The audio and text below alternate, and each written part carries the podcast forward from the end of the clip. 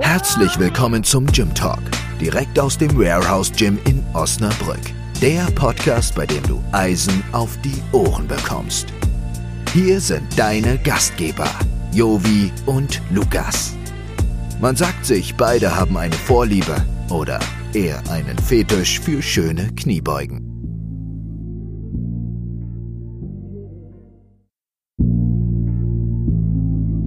Diese Sendung wird dir präsentiert von Spiegelburg Interieur. Büro- und Objekteinrichtungen für alle Unternehmensgrößen und Branchen. Dein Fachplaner für zukunftsweisende Büroorganisation. Hallo und herzlich willkommen zur nächsten Episode Eisen für die Ohren.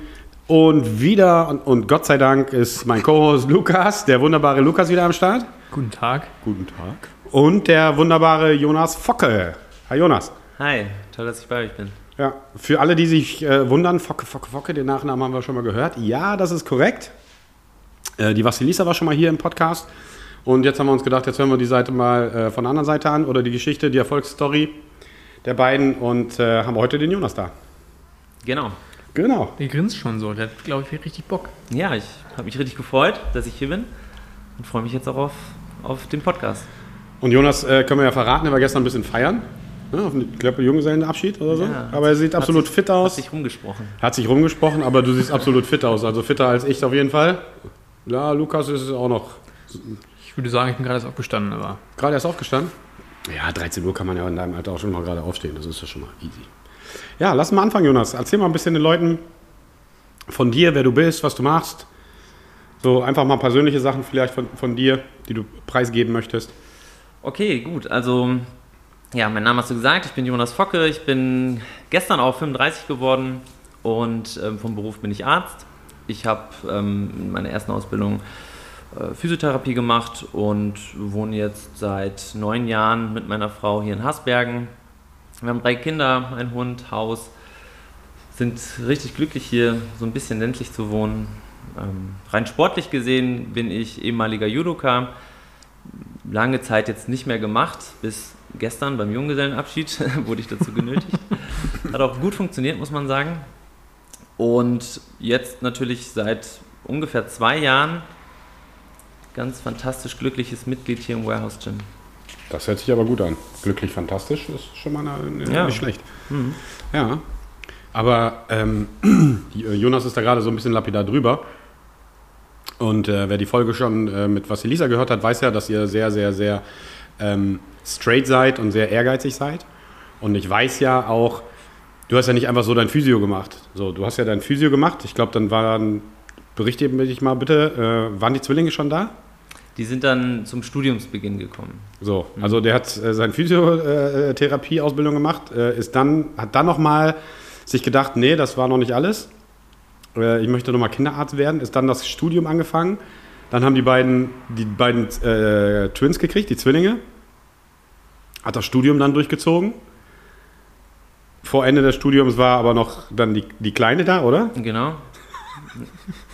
Ja, das äh, nochmal. Also ich, es ist jetzt, ich finde das jetzt nicht lustig, aber das ist krass. Also das ist wirklich heftig. Ja. Aber es gibt ja genug Leute da draußen, denen das Studium schon zu viel ist. Und äh, mit Familie und Frau und äh, drei Kindern und so, pff, absolut heftig. Dann hast du, glaube ich, noch deinen dein Facharzt gemacht? Genau, nee, da bin ich jetzt dabei. Ach, also der dabei. kommt dann immer im Anschluss vom Studium, wo du dann ähm, beispielsweise ja noch äh, fünf, sechs Jahre entweder Orthopädie machst oder Kinderheilkunde oder dergleichen. Nee, aber ich habe dann währenddessen halt noch meine Doktorarbeit gemacht ähm, in der Orthopädie. Genau, und dann das Studium halt Das- das- gut beendet. Das ist so geil, oder? Das klingt so easy. Ich habe ja nebenbei noch hab ich Ja. einen Doktortyp gemacht und so. Kann ja, ist ja jetzt nicht easy, ist ja nicht schwer. Mach mal einfach mal deinen Doktor so zwischen. Nochmal, Jonas, absoluter Respekt. Ja, und ultra bescheiden dazu. Und ultra bescheiden dazu. Also, ja, ich habe. Also, andere könnten, würden dir jetzt eine halbe Stunde erzählen, was sie jetzt hier gemacht hätten. Ähm, aber das hatten wir bei deiner Frau ja auch schon. Das ist äh, äh, sehr positiv. Und ich finde es halt so super positiv. Diese Bescheidenheit aber dazu oder dieses Understatement dazu, das finde ich schon halt mega geil. Und nur mal, ich wollte es einfach nur noch mal unterstreichen, was man da einfach nur so mit nebenbei gemacht hat. Ne? Er kommt quasi vom professionell aus von der Matte äh, und setzt dann halt alles, was ihr dann noch so im Privatleben habt, beziehungsweise im, im ja, Privatleben, beziehungsweise was ihr noch drumherum habt, mal auch eben mal eben straight durch. Und das ist schon, das ist schon heftig. Das finde ich schon, ist schon gut. Ja. Wie alt bist du jetzt, wenn ich fragen darf? 35. 35, okay. Kinderarzt, Physioausbildung, zwei Kinder, Judoka-Karriere. Stabil. Ja, ne? Hört sich retrospektiv ganz gut an. Denke ich mir auch gerade. Aber Naja, absolut, absolut äh, Respekt, nochmal. Also gar keine Frage. Wolltest du mal ein bisschen über deinen, deinen, deinen sportlichen Werdegang erzählen? Ja, klar, gerne. Also, ähm, ja, ich bin seit Kindheitsbeinen Judoka gewesen. Meine Mutter hat damals Judo gemacht und ähm, die, meine Eltern haben mich dann mit fünf Jahren eben auch zum Judoverein in Nordhorn gebracht. Dort bin ich aufgewachsen und zur Schule Du, gegangen. bekommst, du bist ein Emsländer? Äh, Grafschafter. Ja, ich war. Ja, Grafschafter. okay. Ich, das ist so ein Running Gag. Wir haben so eine Filiale im Emsland, also in Nordhorn, und ich Ja. sage immer Emsländer und ich äh, äh, ärgere die Doppeldäumigen halt. Ja. Marvin ist ja auch, glaube ich, da groß geworden und deswegen äh, mache ich mir da meinen Spaß drauf. Und alle sofort die erste Reaktion: Nein, Grafschafter. und da legen die alle sehr viel Wert drauf. Ja, klar, ne, Grafschaft Bentheim hat schon so seine Tradition. Ne? Also meine Großeltern sind da auch schon groß geworden, deshalb ist das auch ganz berechtigt. Ja. Aber eigentlich äh, muss man doch, wenn man aus der Ecke kommt, muss, fängt man doch mit Handball an, oder? Ja, genau. Ne? Die HSG Nordhorn war damals richtig, richtig populär, erste Bundesliga. Und ich war jedoch nie so der klassische Mannschaftssportler. Ähm, aber das liegt natürlich auch daran, dass meine Eltern mich so in diese Sportarten reingebracht haben. Also ich habe auch ein bisschen Tennis wie du äh, gespielt, Lukas. Ähm, natürlich nicht so lange und so weit. Er war Schwimmen, Tischtennis und eben auch Judo gemacht. Und das waren eigentlich immer so Einzelsportarten, wo man auf sich gestellt war. Also Okay. ich wurde jetzt nie in einen Verein gesteckt. Ja. Aber du bist dann ab da angefangen mit Judo Ja. und bist dann irgendwann mal nach Osnabrück umgezogen oder wegen Studium oder Ausbildung oder warum bist du nach Osnabrück gekommen? Ja, genau. Ne? Also es hat erstmal, wie gesagt, bis zum Abitur war ich in Nordhorn und habe da äh, die Schule beendet.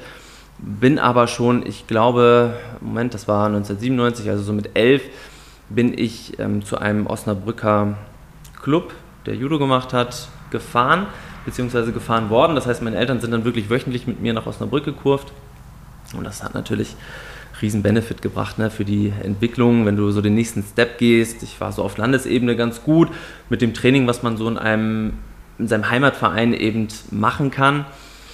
Und dann haben die Osnabrücker mich eben eingeladen und ähm, dann wurde es immer regelmäßiger. Ich bin in den Landeskader gekommen, dann mit 14 das erste Mal zum Bundeskader eingeladen worden.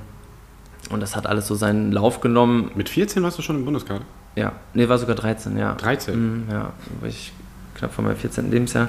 Wie, wie oft hast du da schon trainiert so mit 13, 14? Ähm, mit 13, 14. Also wenn man dann in den Bundeskader Ja, kommt, dann muss ja. man dann wahrscheinlich auch was Training Genau, also täglich auf jeden Fall. Und dann, wo ich in den Bundeskader gekommen bin, auch kurz danach, bestimmt zwei, auch teilweise dreimal am Tag. Ne? Aber dazu zählt dann natürlich auch so kleine Sachen, wie man steht vor der Schule auf, macht so ein bisschen Warm-up, klarkommen, so lockere Technikübungen, ähm, so eindrehen ohne Partner, wie so Schattenboxen vielleicht beim ähm, Boxen, so stelle ich mir das vor. Ne? Also das ist jetzt so die erste Einheit. Dann nach der Schule halt geht man laufen, macht man Krafttraining und dann abends halt die klassischen Judo-Sachen mit Techniktraining und Randori, also Übungskämpfe. Aber ihr müsstet dann schon oft da, äh, nach Osnabrück kommen, weil Ja. der Landeskader bzw. der Stützpunkt ist ja in Osnabrück, richtig? Ja, genau. So ein Landesleistungszentrum gibt es hier. Und das, da gab es keine andere Möglichkeit. Ja. Also hier nochmal Shoutout an deine Eltern und an Ja. alle Eltern, die das machen. Unglaublich. Ich meine, eine Stunde nach Osnabrück fahren, dann zwei Stunden beim Training rumsitzen Ja. und dann nochmal eine Stunde zurückfahren. Äh, Chapeau, äh, ja. Absolut, ich kann es nur sagen, ich ja. sehe ich sehe es ja bei meiner Schwester jetzt, aber bei meinen Neffen. Ähm, absolut Respekt an alle Eltern, die das machen, die ihre Kinder da unterstützen und ähm, die das halt auch auf sich nehmen ähm, und den Kindern da freien äh, Raum lassen, um zu, sich zu entwickeln. Absolut. Äh, aber das trotzdem ohne Fahrerei am Ende des Tages hilft dir das auch nicht. Ne? Nee. Wenn, du, wenn du ehrgeizig bist und dann hapert es an den kleinen Dingen wie, ähm, du kommst gar nicht zum Training. Genau. Wahnsinn. Also absolut. Ja. erzähl mal ruhig weiter. Sorry für die Unterbrechung. Ja, genau. Also es stand natürlich auch zu der Zeit immer so im Raum, gut, macht man das, nimmt man diesen ähm, großen Aufwand der Fahrerei auch in Kauf? Oder geht man beispielsweise auf ein äh, Sportinternat, jetzt Hannover kam für mich in Frage, wollten dann meine Eltern aber nicht oder ungern, sodass ich dann halt in Nordhorn geblieben bin. Und eigentlich dann schon, ich sag mal, ich bin dann, habe dann Abi gemacht mit 19 knapp, war bis zu dem Zeitpunkt auch schon recht erfolgreich, war deutscher Jugendmeister, in der U17, U20, bin zu Welt- und Europameisterschaften im Jugendbereich gefahren. Und dann kam eben nach dem Abitur der Wechsel nach Osnabrück, wo es dann halt auch noch so ein bisschen den nächsten Step gehen sollte. Ne? Dann kam eben auch der Wechsel in den Männerbereich sodass dann auch, ja, wenn man vor Ort ist, natürlich die Trainingsbedingungen nochmal ein bisschen intensiviert wurden und zunehmen. Ne? Und ähm, dann hast du ja schon in deiner Jugend quasi mit dem Bundesadler auf dem Trainingsanzug, das hatten wir ja auch schon mal, Ja, das gehört. Thema. Äh, bei dem einen oder anderen Athleten hast du ja auch schon ein bisschen was von der Welt gesehen, oder? Absolut, Wo, klar. wart, wo wart ihr da? Also allein im Jugendbereich finde find ich schon spannend. Mhm. Wenn man aus Nordhorn kommt, aus einer kleinen Gemeinde oder aus einer kleinen Stadt, sage ich es jetzt einfach mal, und dann in die große Welt. Ähm, mit dem Bundesadler auf der Brust, das ist ja dann wahrscheinlich auch nochmal ein richtig geiles Ereignis, oder? Klar, also man muss ganz klar sagen, wir Sportler, wenn wir in diesem Bereich sind, sind absolut privilegiert, die Welt, Europa zu sehen. Und das darf man auch nie vergessen, ne? weil man beschwert sich natürlich auch zum Teil nicht immer unberechtigt über fehlende Unterstützung und dergleichen, aber wir haben natürlich auch schon ganz viel gesehen, erlebt oder dürfen das erleben, dürfen Deutschland repräsentieren. Und ich mache natürlich meinen Sport auch überhaupt nicht primär für irgendeine Entschädigung, sei es jetzt finanzieller Art oder dergleichen, sondern man macht das wirklich, weil man Freude dran hat, ähm, für die Ehre. Man ist stolz darauf, Deutschland zu repräsentieren. Und natürlich fallen dann bei Niederlagen auch ähm, umso schwerer, wenn man das so sieht. Ne? Aber ja. Hattest du denn schon so einen kleinen Bekanntheitsgrad schon in Nordhorn? Ja, natürlich, klar. Nordrhein, Nordrhein ist nicht groß, ne? Hat Das meine ich ja, aber, ne, Ja. aber dann, ah, guck mal hier, das ist der starke Jonas. ja, genau. Ne? Also ich denke schon, man ist halt in der Lokalpresse dann schon häufig vertreten. Ne? Ja. Beispielsweise sind dann auch, ist, Moment, letztes Jahr genau, fing ja Corona so ein bisschen an und dann Richtung Mai kam dann nochmal ein ähm, Reporter der Grafschafter Nachrichten auf mich zu, hat mich angerufen, hatte, glaube ich, noch die Nummer meiner Eltern und ähm, die haben das dann so ein bisschen noch wieder vermittelt und wollte noch mal so ein Update von mir hören, wie es so aussieht aktuell, wie ich so die sportliche Lage aktuell einschätze. Die hatten natürlich auch wenig zu berichten zu der Zeit, das fand nicht statt, ne? mussten sich irgendwas aus den Fingern ziehen, aber so war das noch mal ganz schön und es gab auch irgendwie so einen richtig ähm, super Seitenartikel mit Foto, wie meine Tochter mich gerade mit dem Judoanzug wirft. Das war schon ganz nett. Also ich denke schon, dass ich da einen gewissen sportlichen Bekanntheitsgrad hatte. Cool. Mhm. Aber ist wahrscheinlich auch, äh, hast du noch viel Familie in Nordhorn?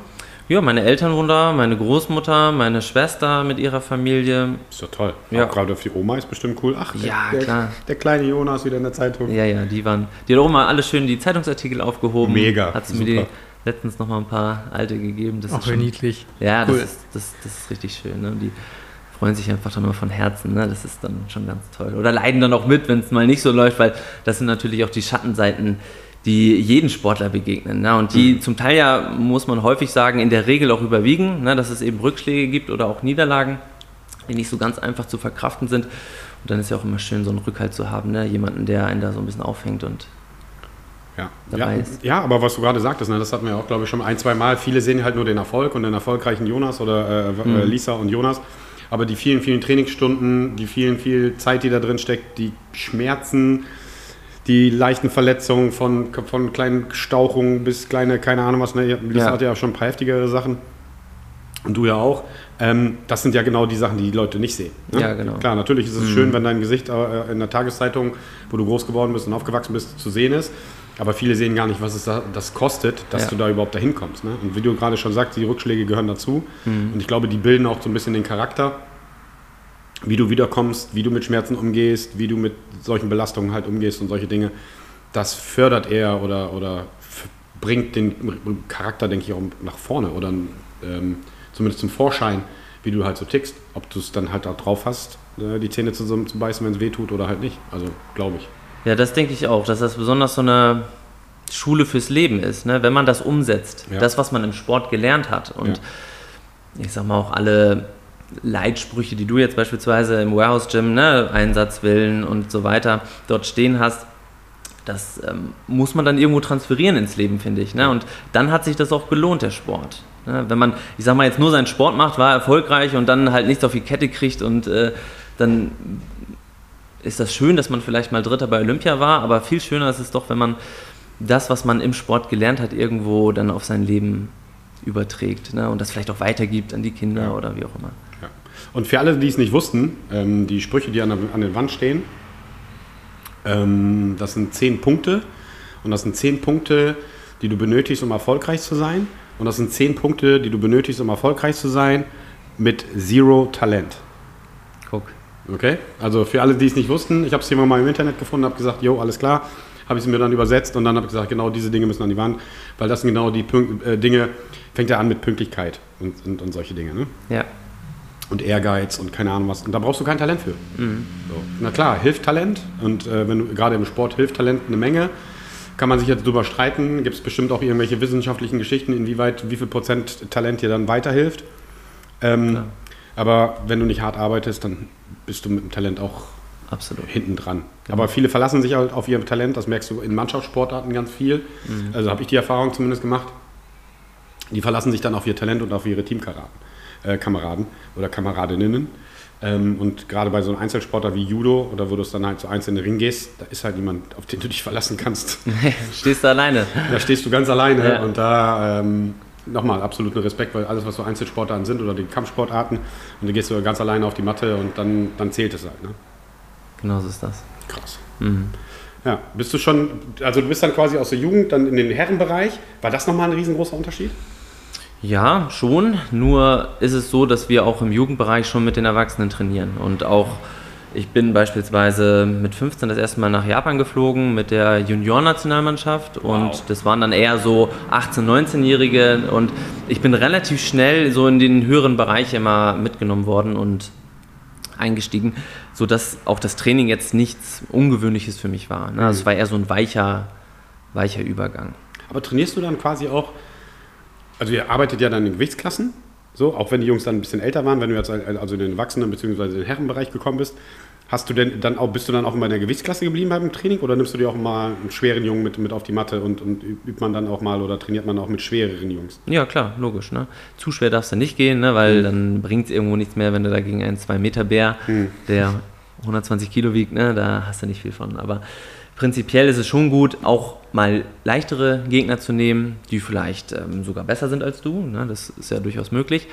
Und auch schwerere, ne? weil das ist ja auch eine gewisse Adaptation, ne? ich sag mal, ob du eher schnellkräftige Bewegungen machst oder einen schweren Partner hast, so kannst du mit den Gewichten im äh, Handelbereich arbeiten, ne? Schnellkraft, Reaktivkraft, äh, Explosivkraft oder eben ähm, auch beim Judo, ne? wenn mit Partnerauswahl. Klar, das macht Sinn. Und für Nicht-Judoka ist es ein Unterschied, wenn du einen Kampf siehst und hast dann, in welcher Gewichtsklasse hast du gekämpft? Bis 66 Kilo. 66 Kilo. Ist das ein Unterschied, also vom, vom, nur vom, vom, vom optischen, wenn du dir das anguckst, als wenn du da, keine Ahnung, was, einen Schwergewichtler hast? Ja, das sind, das sind doch Welten, muss man sagen. Ähm, fast andere Sportarten, weil äh, so andere Voraussetzungen auch ähm, erforderlich sind. Ne? Einfach nur, ähm, wie lange du den Sport machen kannst. Also ein Leichtgewichtler, die gehen meistens nicht bis 30 Jahre, ne? sondern ähm, die sind irgendwo im 20er-Bereich, dann bist du auf. Das sind so schnellkräftige, explosive Sportarten. Als Schwergewichtler, wo du ja, den Kampf so ein bisschen langsamer angehen lässt, da wirken natürlich massive Kräfte, gar keine Frage, aber die sind auch schon mal bis 35 Jahre dabei. Ne? Wie groß bist du? Ich bin 1,75. Also hat Und dann bist du bei 66 Kilo gestartet. Ja, Hast du denn während deiner Karriere mal überlegt, mal hochzugehen mit dem Gewicht? genau. Bin ich ganz am Ende auch, habe ich gemacht, dann bin ich bis 73 Kilo hochgegangen und das war ähm, so in Ordnung und hat irgendwo auch eine Last von mir genommen, weil ihr hattet das ja auch schon mal ein paar Mal im Podcast, ne? Weight Cut und so weiter. Das zerrt natürlich mental, wenn du das, wie gesagt, ne, ich bin ähm, schon in kleinen, ja, jugendlichen, äh, jugendlichem Alter begonnen mit Bundeskader etc. Das heißt, ich habe schon, ich weiß noch 99, ähm, da war die meine erste deutsche Meisterschaft in Baden-Württemberg und auch da musste ich schon bis 38 Kilo habe ich gekämpft äh, Gewicht machen. Ich weiß nicht, ein, zwei Kilo oder was, ne, das ging noch, ne? aber wenn du so klein bist und ähm, auch nicht so viel auf den Rippen hast, dann ist das schon nochmal was anderes. Und wenn du das jahrelang wirklich betreibst und beispielsweise Olympia-Qualifikation für London 2008, da hatten wir im Frühjahr, ich glaube, acht Wettkämpfe, nee, sechs Wettkämpfe in acht Wochen. Und die ging halt quer durch Europa. Ne? Es gab so eine Europa-Rangliste mit Qualifikation. Und das hat natürlich mental ein unglaublich ausgelaugt. Ja, wenn du wirklich über acht Wochen dein Gewicht halten musst, was normalerweise sechs Kilo höher liegt, dein Normalgewicht muss man dazu sagen, ne? das ist ähm, war jetzt bei mir wirklich nicht ähm, damals, also ich wiege jetzt 74, 75 Kilo ungefähr, ne? Und mein Normalgewicht lag vielleicht bei 71, 72, so um den Dreh. Und habe dann halt bis 66 Kilo abgenommen. Boah, ich kann mich dir gar nicht wie 66 Kilo vorstellen. Ja, das war dann schon. Weil du bist, also du bist gut dabei, du bist, also ne, das ist ja jetzt Ja. so dein Wohlfühlgewicht, würde ich jetzt einfach ja, mal sagen. Ja, So, aber du bist halt schon gut dabei, du bist ein drahtiger Typ, man Muskel, Sixpack, volles Programm. Wenn ich da jetzt nochmal 6, 7, 8 Kilo fast Ja. runterrechnen muss, Ja. und das ist ja nicht nur Wasser, weil da ist ja nicht mal viel Wasser, Mhm. Ja, weil ich Bei- war bei deinem- drahtisch. bei, de, bei deinem Körpergewicht, äh, beziehungsweise Körperfettanteil. ja, Boah, das ist schon heftig. ja, genau. Ja, mega. Mhm.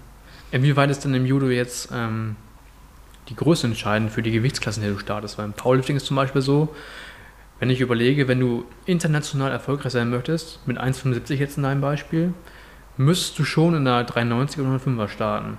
Aber du bist ja mit 66 gestartet. Mhm. Hast du das einfach ausgesucht, dass du in der Gewichtsklasse bleiben möchtest? Oder hättest du auch sagen können, äh, ich starte einfach 10, 20 Kilo höher? Mhm.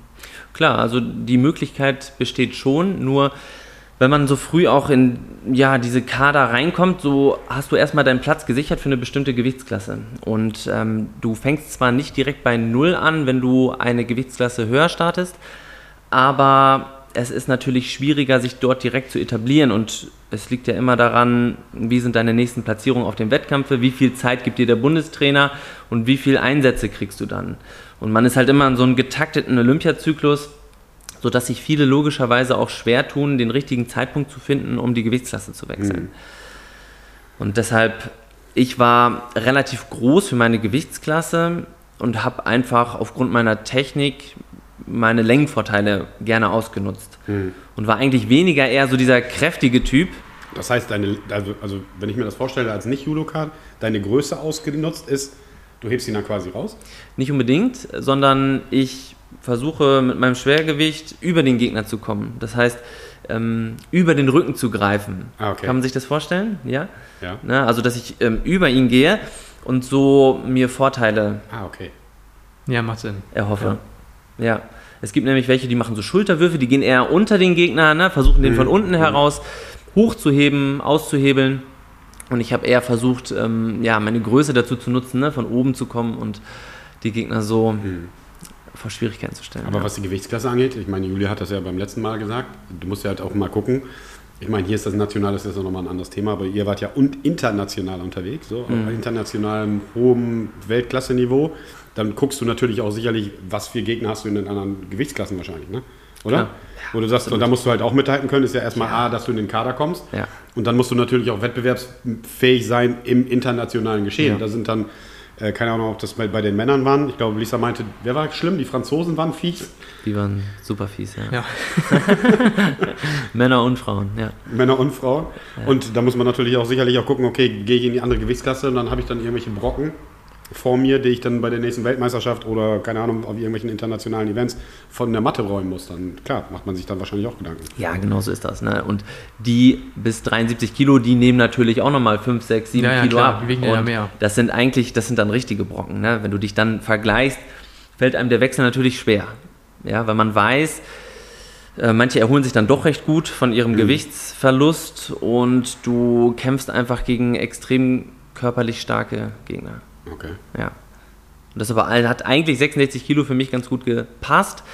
Aber ich musste irgendwann einfach vom Kopf wechseln. Das ging für mich irgendwann einfach nicht mehr klar. Und da war auch gerade so die Quali für London 2008 so ein kleiner psychischer Knackpunkt nach Jahren des Gewichtsverlustes. Und wenn man dann wirklich so eine Phase hatte mit Niederlagen, das muss man ganz klar so sehen, fällt einem das schwer, schwer, dann in diesen ganz normalen Zyklus und Rhythmus wiederzukommen. Ja, und dann brauchte ich diesen Wechsel.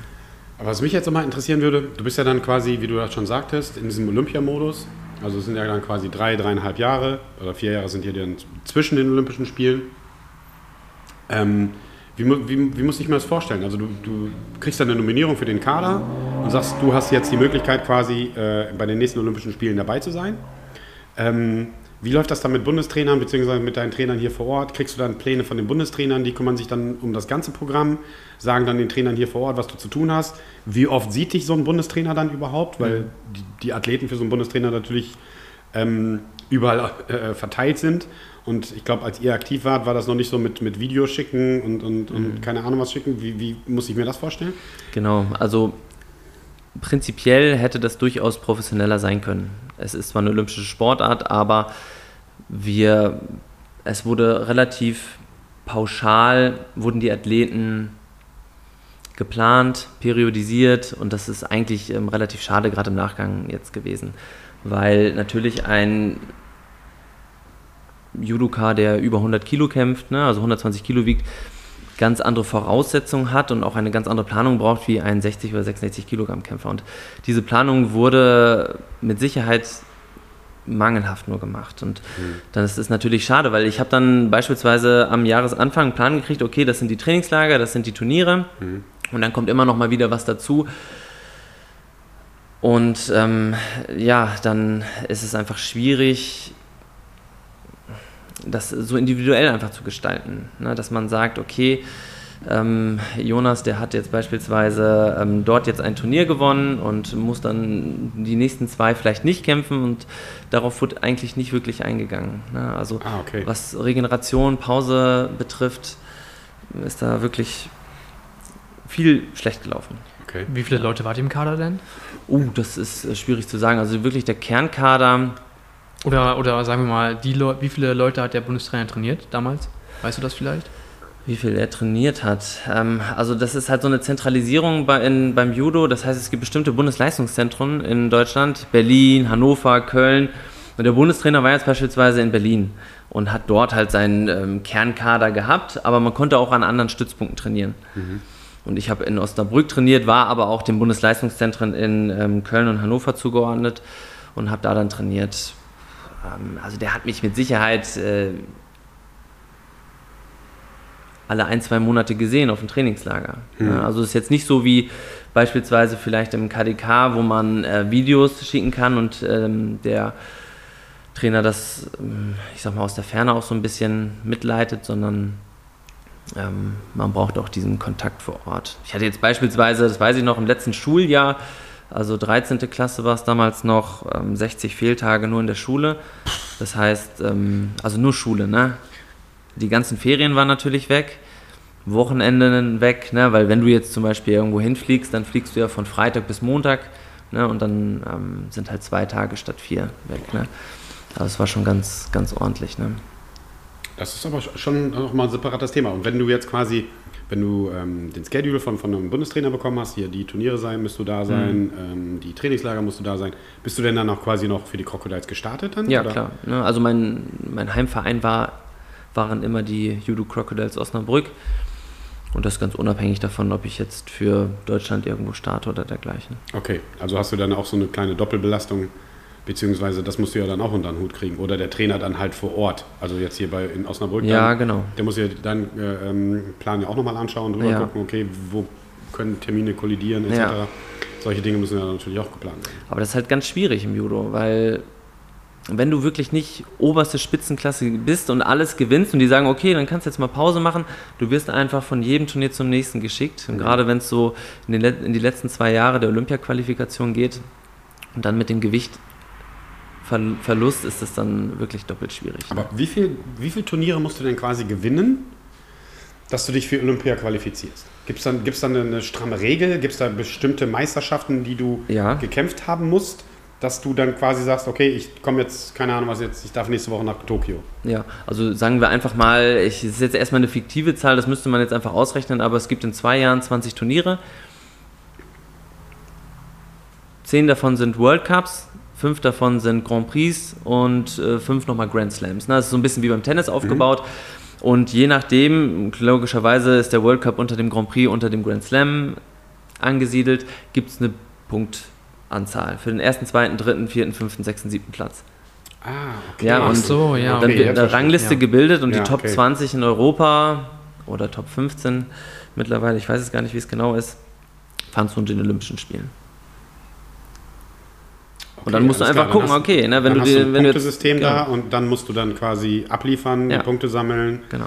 Ähm, musst es dann an deinen äh, äh, Nationaltrainer reporten oder der weiß es dann halt schon, kriegst von irgendwie anderen Stellen. Mhm. Ja, der ist dann immer mitgefahren, ne, oder schon. ist da mit dabei und so. Okay.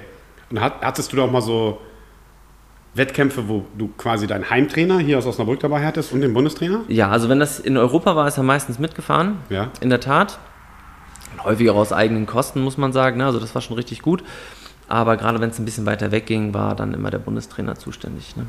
Ja. Auch cool. das ist natürlich auch krasser Druck, ne? Weil wenn du siehst zum Beispiel jetzt, ich habe jetzt noch zwei Jahre bis Olympia, ich brauche so und so viele Punkte, ich habe vielleicht erst die Hälfte, Ja.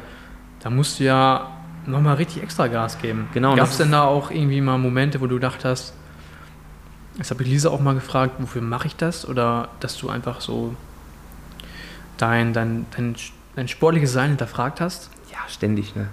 Klar, logisch. Also da gibt es nichts, ne? Jedes Mal, wenn man wieder, es ist der Montag, Samstag ist das Turnier, du beginnst, du musst hier mit dem Gewicht runter, wiegst 71 Kilo, hast eigentlich schon keinen Bock mehr, ne?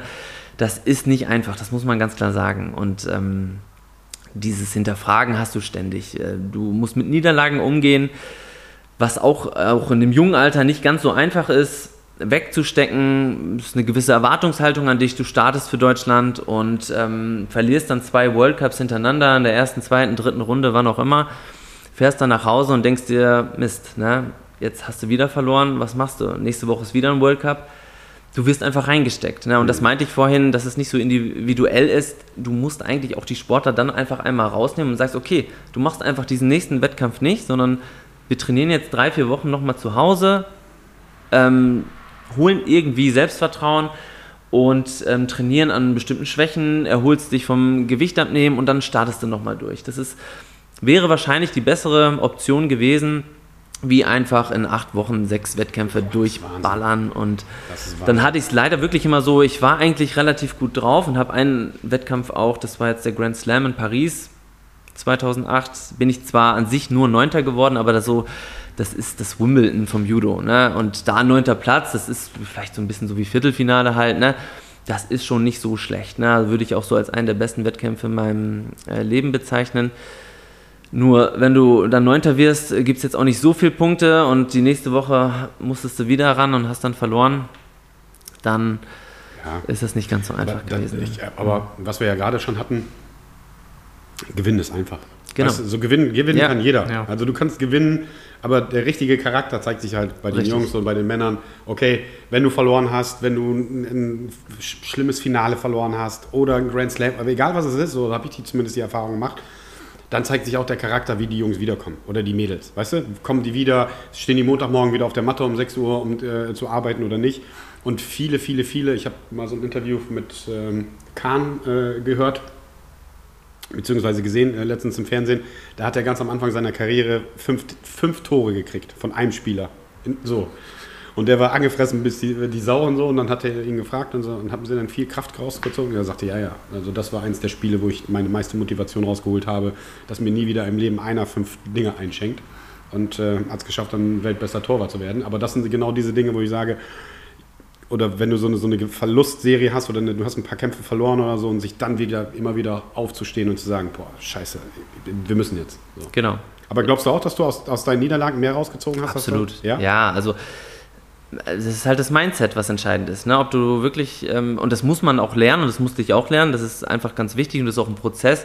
Und das kannst du nicht durch einen einfachen Spruch einfach mal eben umsetzen, sondern du musst diese Niederlagen erfahren und daraus dann wirklich lernen, gut mit umzugehen, positive Gedanken zu haben. Und das ist halt ein Prozess, der wahrscheinlich auch mein Leben lang irgendwo anhalten wird, aber man lernt einfach stark daraus. Und das ist ähm, fürs, wie gesagt, wie was ich vorhin gesagt habe, fürs ganze Leben entscheidend. Hm. Also nicht nur für den Sport, sondern dass du das halt auch überträgst. Auch mit anderen Niederlagen umgehst. Ganz ne? wichtig. Ne? Also wie gehe ich mit Problemen um, wenn ein Problem vor mir steht? Da, ähm, da kann man, glaube ich, ganz viele Lehren ziehen. Und ich sehe es immer wieder bei uns, ähm, bei unseren Auszubildenden. Jetzt ohne Spaß. Also Ja. du erkennst relativ schnell, wer Sport macht und wer nicht Sport macht. Und das meine ich jetzt nicht am, am Äußerlichen, weil der sportlich aussieht oder jetzt ein paar Kilos zu viel hat, sondern von der sozialen Art, wie die, wie die mit Leuten umgehen, wie die im Team umgehen können, das merkt man schon. Alleine da merkt man es schon. Also ich glaube, das merkt man ganz viel, wenn Leute äh, erfolgreiche Sportler waren, wie die halt so ticken. Was ich mir bei dir gar nicht vorstellen kann, weil du bist ja, du bist ein ruhiger Typ, so alle, die ich im Gym kenne, wissen, dass du ein ruhiger Typ bist. Aber du, hast, du strahlst halt trotzdem irgendwie eine Ruhe und eine, aber eine Positivität aus. Also das finde ich halt bei dir. Ich kann mir gar nicht vorstellen, dass Jonas richtig, richtig, richtig, richtig sauer ist. aber musst du ja wahrscheinlich sein, wenn du auf- die Matte gehst. Ja. So, du bist ja ein grundpositiver Typ, so würde Ja. ich dich jetzt erstmal einstellen. Ja. Oder äh, so äh, in die Schublade würde ich dich auf jeden Fall stellen, wenn, wenn man jetzt von Schubladen redet. Aber dass du dann auf die Matte gehst und richtig böse auf so einen Hurensohn bist und den umlegen willst, das kann ich mir echt nicht vorstellen. Ja, das stimmt, das kann man. Aber da schaltet man einfach um, ne? Das ist ein anderer Hebel und dann fokussiert man sich und dann weckt, weckt man so eine gewisse Grundaggressivität, Ja. die es erfordert. Ja. Aber Lisa hatte ja auch in, in ihrem Podcast darüber gesprochen, dass man quasi mit den Franzosen, auch wenn die fies sind, Ja. wenn man dann mit dem gemeinsamen Trainingslager ist, sitzt man dann wahrscheinlich trotzdem abends zusammen und trinkt ein Klar. Wasser zusammen oder Ja. so. Ne? Ja, also sind die härtesten Typen. Ne? Also auf das Trainingslager in Frankreich ist der Wahnsinn. Ne? Die trainieren mit am härtesten auf der Welt und da nimmst halt ganz viel mit raus. Aber am Abend, ne, ich hatte meinen Junggesellenabschied in Köln und Paris, weil mein Trauzeuge, das sind halb Franzosen und die waren mit mir in der Nationalmannschaft und dann sind wir halt auch nach Paris gejettet und da haben wir auch alle von der Nationalmannschaft da mit denen gefeiert und das war super. Ne? Das ist ja cool. Ja. wenn, ja klar, wenn aus, aus einer sportlichen Karriere dann auch noch Freundschaften, Ja. so Ja. Lifetime-Freundschaften Das dann war schon- entstehen, das ähm. Mhm. das ist schon Wahnsinn. Ja, aber klar, gut, natürlich, wenn du die, die Matte geteilt hast, das gleiche Ja, ähm, Elend, sage ich mal, in so einem Trainingslager. ja, so ein Trainingslager in Frankreich stelle ich mir jetzt auch kein, kein nee, wirklich. Zuckerschlecken vor. Ja. Das kann ich mir schon vorstellen. Nicht nur Stadt der Liebe, sondern Also direkt auf die Fresse. ja. Also so. Tra- Trainingslager war äh, Mhm. heftig. Krass, aber ist auch cool. Ähm, vor allem, wie du schon sagst, ich habe die positiven Sachen halt auch für mein Leben daraus gezogen. Ja, definitiv. Ne? Aber ich kann mir das, also, ähm, ihr kämpft ja nicht mehr, aber ich würde mir gerne, also, wenn ihr das mal tun solltet, irgendwie mal so einen Showkampf oder so, würde ich mir auf jeden Fall gerne mal angucken, wie ihr beide auf die Matte geht. Ich weiß nicht, gibt es Videos von euch? Ja, klar, gibt es Video von uns, ja. ja. Die habe ich. Wo? Ja, ja gut. Ähm. Im nicht im Internet. Äh, ja, genau, das gab es damals noch nicht. Aber nee, ich habe natürlich auf meinem Rechner, ne, da habe ich noch alte Videos von uns, klar. Ja, Die müssen wir uns auf jeden Fall nochmal angucken. ja, Ja, auf dem Fernseher hier im Gym. ja genau. Ja, packen wir, auf, pa- packen wir als äh, Videodatei ähm, auf den Screen. Ja. Ähm, aber jetzt haben wir ja quasi über Peking und London gesprochen. Ähm, da hattest du dich ja quasi auch qualifiziert, richtig? Zu den Olympischen Spielen? Ja. Nee, klappt nicht. Nee. Knapp nicht. Nee. An wie, wie vielen Punkten hat es gelegen? Uh, das, ähm, an die Punkte habe ich dann nicht wirklich gezählt, aber ähm, es war, ja, es war jetzt nicht haarscharf, es hat nicht an ein, zwei Punkten gelegen. Ich war für London halt noch relativ jung mit 20, 21 Jahren. Ähm, und dann hat so ein bisschen die Erfahrung gefehlt im Endeffekt, ja. Hm. ja. Gibt es da einen bestimmten Kampf, an den du zurückdenken musst, wo du sagst, boah, der Kampf, hätte ich, hätte ich den anders oder hätte ich den anders abgeschlossen, wäre ich mitgeflogen oder mitgefahren? Hm, das ist eine gute Oder Frage. gibt es da irgendwie ja. sowas? Ja, gut, das war natürlich das Turnier in Paris, von dem ich gerade erzählt habe.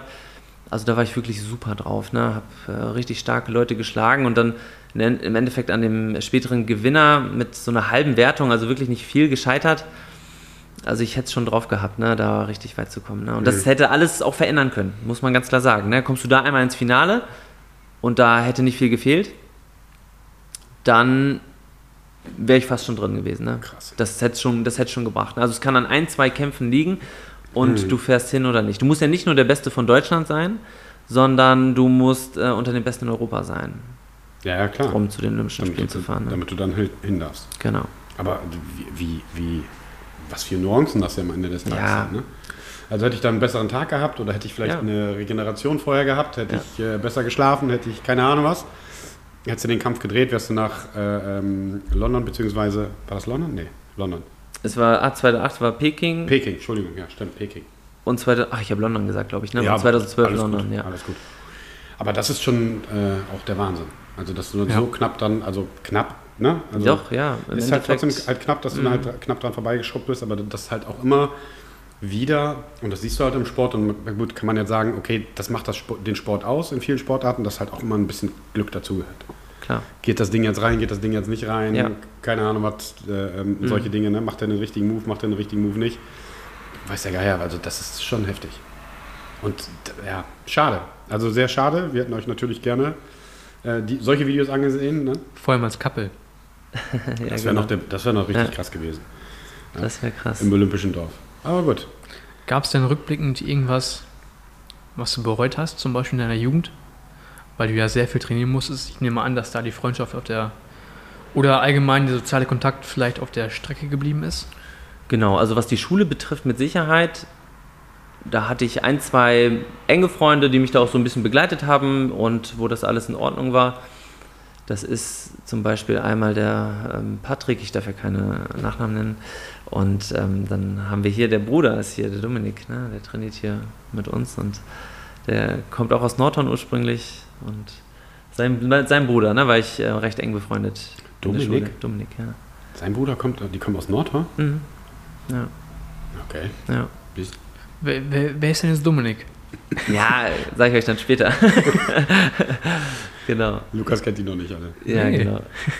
Genau, und hier, oder ähm, wie? also prinzipiell bereue ich aber nichts, weil ich habe natürlich mein ganz soziales Umfeld im Sport gehabt. Ne? Das heißt, ich habe ähm, mit elf, zwölf Jahren meinen äh, Trauzeugen, von dem ich euch gerade schon erzählt habe, kennengelernt im Landeskader und wir sind da wirklich durch dick und dünn gegangen. Ne? Immer so, ich bis 66 Kilo, er bis 73 Kilo, er später bis 81 Kilo, ist dann auch in London zu den Olympischen Spielen gefahren und wir haben immer hier Hotels geteilt, Trainingslager und da wächst dann auch so eine richtige Bromance zusammen, ne? muss man sagen. Das ähm, bindet echt fürs Leben. Ja, und da, also ich habe auch, ich gucke viel, also was heißt viel Fernsehen? Wenn ich mal Zeit habe, gucke Fernsehen, dann geht es halt auch meistens um Sport. Gestern habe ich auch eine sehr interessante äh, äh, Sendung gesehen auf Arte, also erzähle ich gleich mal. Ähm, aber es ging um ein Interview und eine, ich glaube, Eis, Eisschnelllauf oder Eiskunstlauf hat die gemacht. Und äh, da hat sie die auch gefragt, aber sie hat noch gar keine Jugend, weil die sind ja noch krasser drauf, glaube ich. Ne? Also die sind ja noch mehr Drill und so. Und sie sagt auch, ja, ich habe, ja, viele Dinge habe ich dann verpasst, aber dafür habe ich halt andere Dinge gehabt im Leben. Ne? Also so wie du auch schon sagst. Ich meine, wer hat das schon, dass er als Jugendlicher nach Tokio ähm, fliegen durfte und dann die Bundesrepublik da repräsentieren und so. Ne? Natürlich Genau. fallen da halt andere Sachen aus.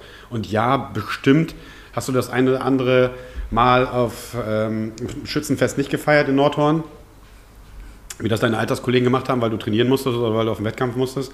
Aber dafür hast du halt andere äh, äh, Leute oder Bromances oder Leute, auf die du dich verlassen kannst und andere Freundschaften auf einem anderen Level. So, weißt du, das, Genau. ist, das darf man nie vergessen. Natürlich äh, fehlen da die ein oder andere Sachen, die vielleicht normal sind, in Anführungszeichen, wie äh, betrunken auf, auf, auf ein Schützenfest umzufallen.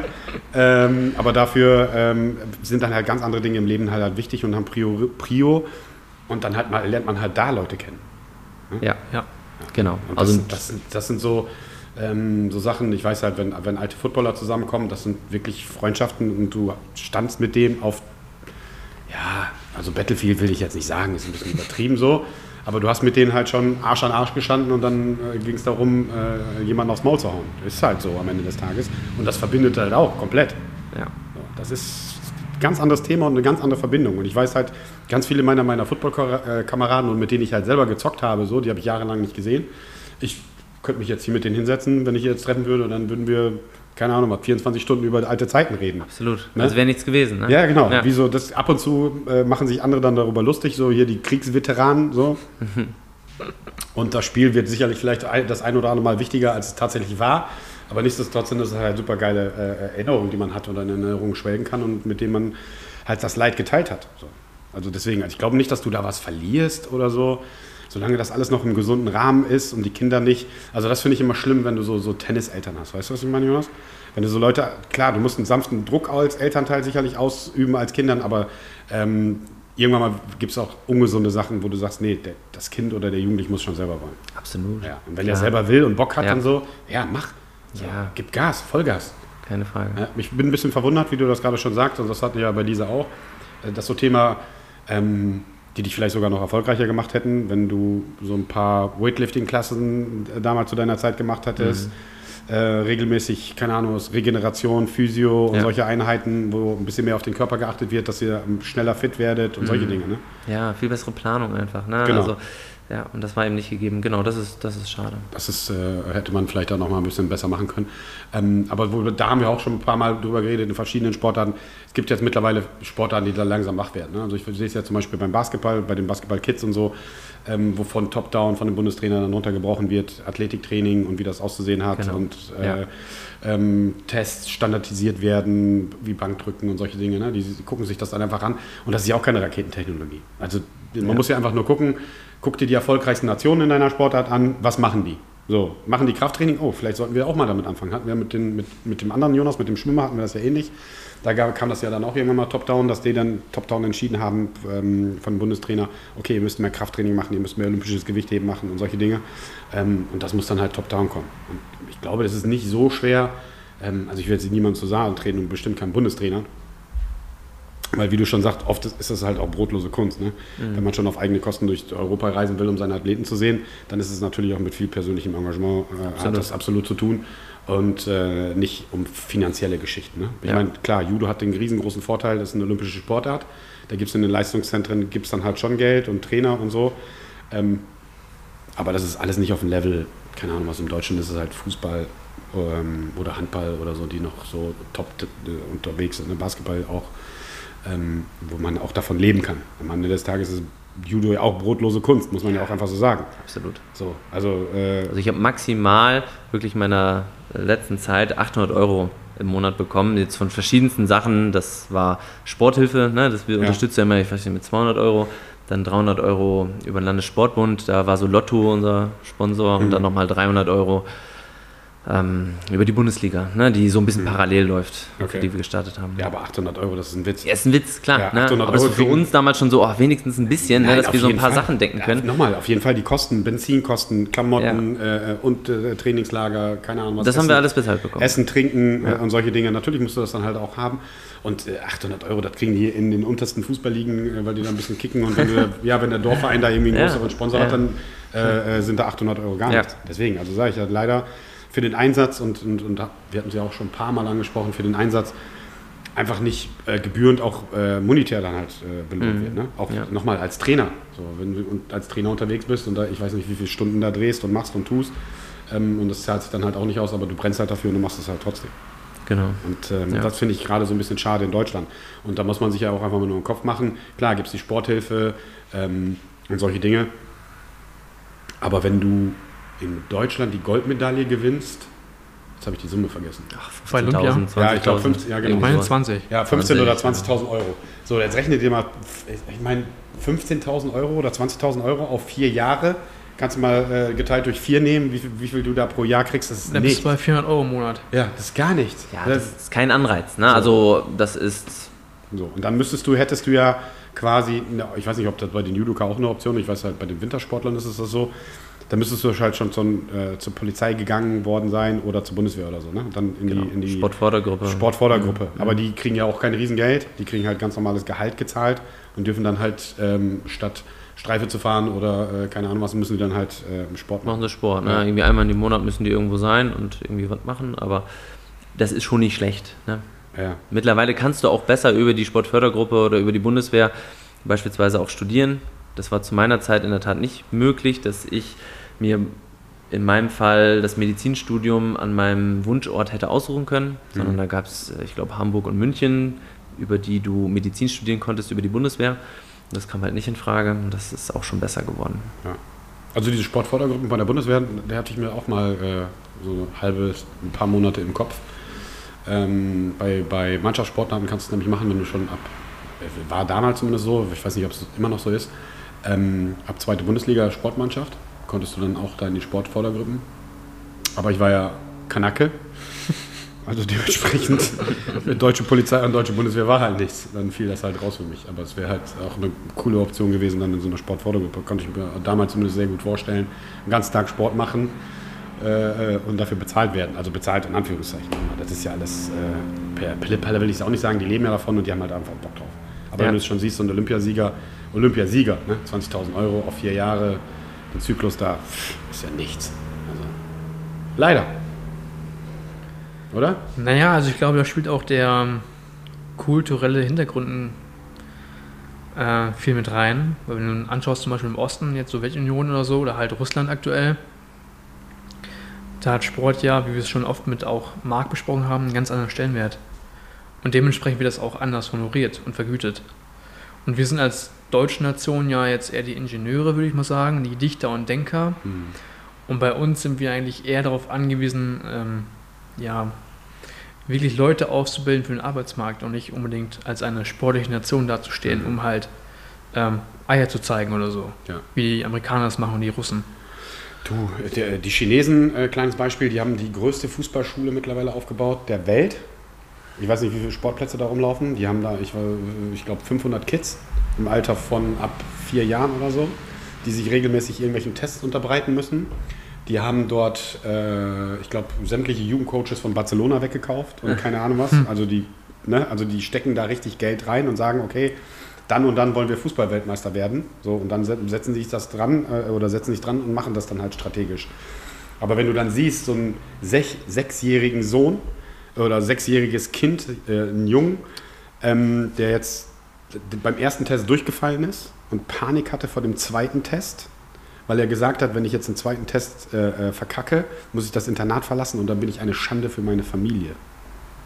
So, die trainieren sieben Tage die Woche, zweimal am Tag an so, an so, an so einer äh, Uni, Uni, ja, äh, keine Ahnung was, mit, mit, äh, Hotel will ich jetzt nicht sagen, aber die übernachten da halt so und dann siehst du kleine Kinder, sechs Jahre und der sagt, wenn ich jetzt hier verkacke, dann bin ich die Schande meiner Familie, wenn ich nach Hause muss. Gut, das ist vielleicht auch der Grund, warum sie noch keine Fußballweltmeister sind. Ja, aber äh, in allen anderen Bereichen wie Weightlifting und keine Ahnung was, also wenn China war das? Ja. Ja. Das war China, da ist der Druck dann halt anders. Weißt du, wenn ich dann, dann sehe, meinen Neffen, so, der geht einmal die Woche zum Fußballtraining. Mhm. Oder zweimal die Woche, wenn es gut läuft. Ja. So, wo du denkst, der Druck ist dann halt auch ein ganz anderer und das Mindset wird ja quasi in die reingeprügelt. Mhm. Das ist ja nicht, was du, wie du es gemacht hast oder wie es bei dir war, dass du es selber entwickelt hast oder dir sicherlich äh, der ein oder andere Kamer Sportkamerad oder Trainer dabei geholfen hat, sondern das wird ja von oben reingeprügelt in den Kopf. So, und das ist dann schon heftig. Und dann dementsprechend ist dann da wahrscheinlich auch die Goldmedaille ein bisschen mehr wert als 20.000 Euro, ja. Euro. Oder? Absolut. Aber das ja. ist schon absoluter Wahnsinn. Ne? Also mhm. ich, aber ob das jetzt so der Trend ist, dass man quasi äh, die züchtet. Das kannst du bei uns nicht durchsetzen. Nee. Ja, das nee. geht in Ländern wie China vielleicht, die eben von der Kultur anders aufgestellt sind als wir. Ja. In Deutschland wird das nie möglich sein in der Form. Ja, nein, erzähl mal so einer Mama, so einer WhatsApp-Mama, genau. so eine, Heliko so eine Helikoptermama. Äh, Ihr Sohn ist jetzt weg. Sechs Jahre? Super. Internat. Tschüss. Genau, Internat und dann siehst du den irgendwann mal nicht mehr. Ne? Das ist äh, definitiv ja. nicht machbar, aber solche Sachen, oder wie du schon sagst, ähm, Russland ist ja ähnlich oder Amerika, aber da ist halt der Sport halt ganz anders aufgeteilt. Die haben halt einen großen Vorteil über die Highschools, Junior High, High School, College und so. Da werden die halt schon top ausgebildet. Das ist nochmal ein ganz anderes Thema. Aber so im, im Judo, äh, wo wir gerade bei verschiedenen Nationen sind, gibt es so ein paar Nationen, die quasi führend sind im Judo? Ja, natürlich. Ähm, Japan, das ist auch der gewisse Ursprung des Judos, die ja. sind extrem gut aufgestellt, einfach weil das da schon in den ähm, Schulen unterrichtet wird, neben Kendo und dann machen die noch ähm, irgendwas anderes, wo es Japan noch gut, Baseball machen die ganz viel, in der Tat. Und, und die, die, also sorry, dass ich unterbreche, ja. ne? Baseball, Football, Maschinen. Also richtig jetzt Maschinen. Also Deutschland hat mal, ich glaube, ist jetzt drei, vier Jahre her, die Nationalmannschaft, weil der Verband ein bisschen scheiße ist, hat in den letzten drei, vier Jahren nichts gemacht. Aber da haben sie gegen die japanische Footballmannschaft gespielt, so eine kleine äh, Weltmeisterschaft und so. Ne? Deutschland ist so das Top-Team in Europa, würde ich jetzt mal sagen. Die haben die Arschreise ihres Lebens gekriegt. Kann ich mir gar nicht vorstellen. Die haben die Arschreise ihres Lebens gekriegt. Die sind so diszipliniert in allem, was sie tun. Ja. Äh, die Schiedsrichter, ich habe ein paar Stories von Schiedsrichtern, die die, die die, Teams dann in ihrem äh, äh, ähm, äh, Hotel besucht haben und so. Äh, ohne Worte. Diszipliniert, Speed, Athletik, das ist äh, Wahnsinn. Ja. also nur mal so mal ein kleiner Ausschwenk. Aber die Japaner, also sportlich, als Wahnsinn. Ja, muss man wirklich sagen. Und da hat Judo natürlich auch einen entsprechenden Stellenwert. Also mit Sportart Nummer 1 würde ich sagen. Dementsprechend ähm, ist es auch eine gewisse, ja, hat es einfach einen Stellenwert für die Japaner, das auch lange auszuüben ne? Mhm. und auch die Kinder da schnell reinzubringen ne, in der Schule. Gut, und dann natürlich gibt es weitere Nationen. Korea ist super, Russland, der, die ganze ehemalige UdSSR, fantastisch. Ne? Die haben, sind natürlich vom Ring, vom Sambo, Judo, haben die eine extrem gute technische Grundausbildung, muss man sagen. Also da waren wir auch ganz häufig. Ne? In Russland, hinten in Sibirien, Georgien, Aserbaidschan war ich, äh, Weißrussland und so weiter. Ne? Also das sind natürlich Nationen, wo man nicht unbedingt Urlaub macht, ja, aber man. Äh, Aserbaidschan kann ich mir gut vorstellen eigentlich. Ja, genau, ist gar nicht, gar nicht so, so schlecht. Ne? Ba äh, äh, Baku? Ja, genau. Ne? Das ist äh, Millionenstadt, also da Absolut, ist auch ja. viel Geld. Ja, ja, am Kaspischen Meer, ne? und das ist ähm, nicht, nicht, nicht so verkehrt. Ne? Ja. Aber also ihr sagt das ja aber auch beide, die Franzosen und so. Mhm. Ähm, was ich immer so schwer finde, beziehungsweise zu verstehen, ist, die Franzosen sind immer hart. Weißt du, so, so, so, Ja. so Adjektive für gewisse, gewisse Nationen, weißt du? Ja, na klar, ist das so, ich habe es halt erfahren, aber ich frage mich darum, warum? Kommt das vom Nationaltrainer oder ist es so, ein- so, so ein genereller Spirit, die du da quasi dann als Nation hast, dass du sagst, nee, die sind besonders gemein, weißt du, die kneifen, machen, arbeiten mit Tricks, keine Ahnung was. Ist immer ein bisschen tricky, so ein, so ein kleiner Kniff, den der Schiedsrichter nicht sieht oder Nee, so. würde ich gar nicht sagen, sondern die sind einfach ähm, über ihr hartes Training hart zu sich selbst und dann eben auch merkst du das als Gegner, ja. Du fährst ja gegen eine Wand an, ne? Also Ja. du, du kriegst das ja zu spüren. Und ich würde nie sagen, dass die jetzt, ja klar, ne, hast du immer mal mit irgendwelchen Gegnern da auf dem Trainingslager, wo du mal einen in die Fresse kriegst oder so, ne? Und logischerweise ein bisschen aneinander gerätst, aber äh, nach dem Kampf ist doch alles wieder Ist alles Ordnung. wieder vergessen. Ja, Ist aber schon komisch mit den Nationen, ne? Aber ja, das genau. ist- Das, ähm, das ist, hat sich, das ist so gewachsen. Ist so Kann historisch, natürlich. Ja, gut. genau. In Russland ist, glaube ich, schon im, immer gewesen oder in der ehemaligen UdSSR war Ring ja schon mal, ach, Ring, sorry, äh, im Judo ja auch schon immer groß oder Kampfsportarten. Krass. Heavy, heavy, heavy. Nein, die Franzosen sind ja sehr temperamentvoll. Mhm. Oh, Ich denke mal, das äh, ist auch durch die französische Revolution dadurch bedingt. Oh, jetzt geht's Das aber ist ganz weit so- zurück. Weitertreibt im Volke? Meinst du? Glaube ich schon, ja. Vielleicht demonstrieren die auch deswegen so gerne oder so. Man Ja, ich meine, also wenn die demonstrieren, die gehen ja richtig ab. Ja, ja, die vor allem, die warten ja auch nicht jetzt, da wird direkt, Ja. also die gehen direkt auf die Straße und blockieren halt komplett ihr komplettes da Land. ist oder so. Eskalation da wird kein Antrag gestellt, sondern Die ziehen sich ihre Westen an und dann geht's rauf auf die Ja, Straße genau. und dann aufs Maul. die Deutschen müssen erstmal einen Antrag stellen. Der wird Ja. abgewartet. Muss, Dann schauen wir weiter. Genau, muss auf jeden Fall laufen. Aber ähm, du hattest gerade ähm, zu dem Judo, hattest du noch Ring und was war das andere, was du genannt hast? Sambo. Was ist Sambo? Sambo ist ein Mix zwischen Ring und Judo. Das heißt, du hast eine Judojacke an mit Gürtel, aber so eine kurze, enge Short. Ja. Ne? So eine Aber Tight. dann entschuldige jetzt mal bitte mein Unwissen und so. Ich, da wollte ich nämlich die Frage stellen. Wenn ich jetzt zwei, also gut, wenn du jetzt mit mir bzw. mit Jonas in den Ring gehen würdest, ist ja relativ einfach. Also dann kann man noch eine Technik äh, äh, erkennen und dann Schulterwurf und keine Ahnung was. Ich finde, also für mich persönlich, aber ich bin auch ein Bauer, wenn du, wenn du, wenn du keine Ahnung was, bist, bist bei den Olympischen Spielen und hast zwei Kämpfer auf dem gleichen Level, Judokas, ja, das hat schon ein bisschen was von Ring. klar. So, ne, das hat, oder findest du nicht, Lukas? Ja, auf jeden Fall. So, ne? Deswegen, ich so, wenn du das so siehst, das ist so mehr so Rangeln und Ring, also für so Laien. Klar, siehst du dann den, da hat er einen Griff angesetzt oder hat er den Griff angesetzt oder so. Das Fachliche siehst du dann ja nicht, sondern du siehst einfach nur, die rangeln einfach. Wo ist, wo ist, wo ist der Unterschied? Der Unterschied ist, Das ist eine super du, doofe Frage, ich weiß. Ja, aber- nee, du hast ja, gut, erstmal optisch diesen Anzug. Okay, das ist. Okay. Genau, das ist optisch, Ihr seht auf jeden Fall besser aus. Wir sehen besser aus, das ist so. Und dadurch bedingt hast du viel mehr Möglichkeiten, den Gegner auf Abstand zu halten. Ja, du fasst die Jacke an und kannst ihn auf Abstand halten. Das hast du beim Ring nicht. Du musst diesen Kontakt suchen, weil du ja irgendwie um die Arme kommen, um die Hüfte kommen musst.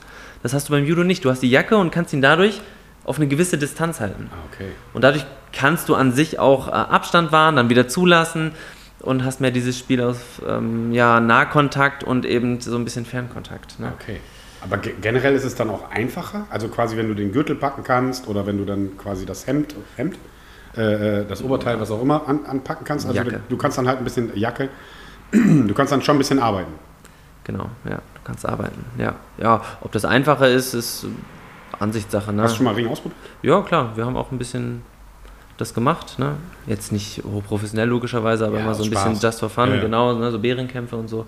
Klar, das haben wir gemacht. Ne? Mit Bären gekämpft? Naja, sagt man so, ne?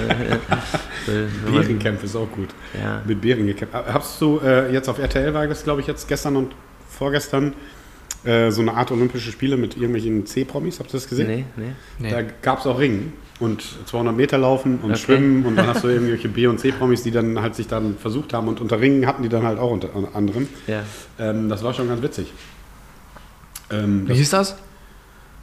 Keine Ahnung was. Irgendwas mit Promispiele oder so. Und dann war, wie gesagt, 200 Meter Sprint, Schwimmen, äh, rhythmische Sportgymnastik Oh, bei den Frauen.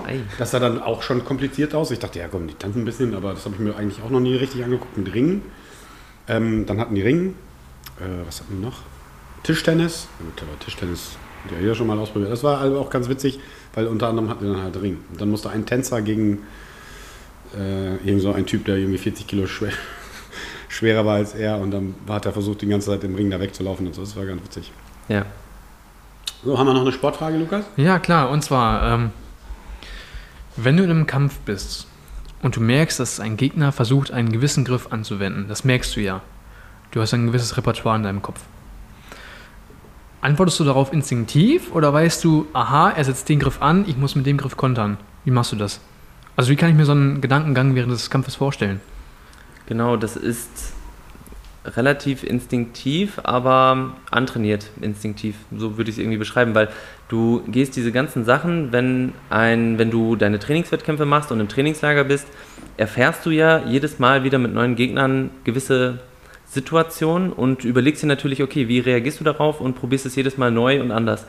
Und so, wenn du das gut für dich in Erfahrung gebracht hast, wie du es machen kannst, dann setzt du das natürlich 100, 200, 500 Mal um und dann irgendwann muss das im Wettkampf automatisch kommen.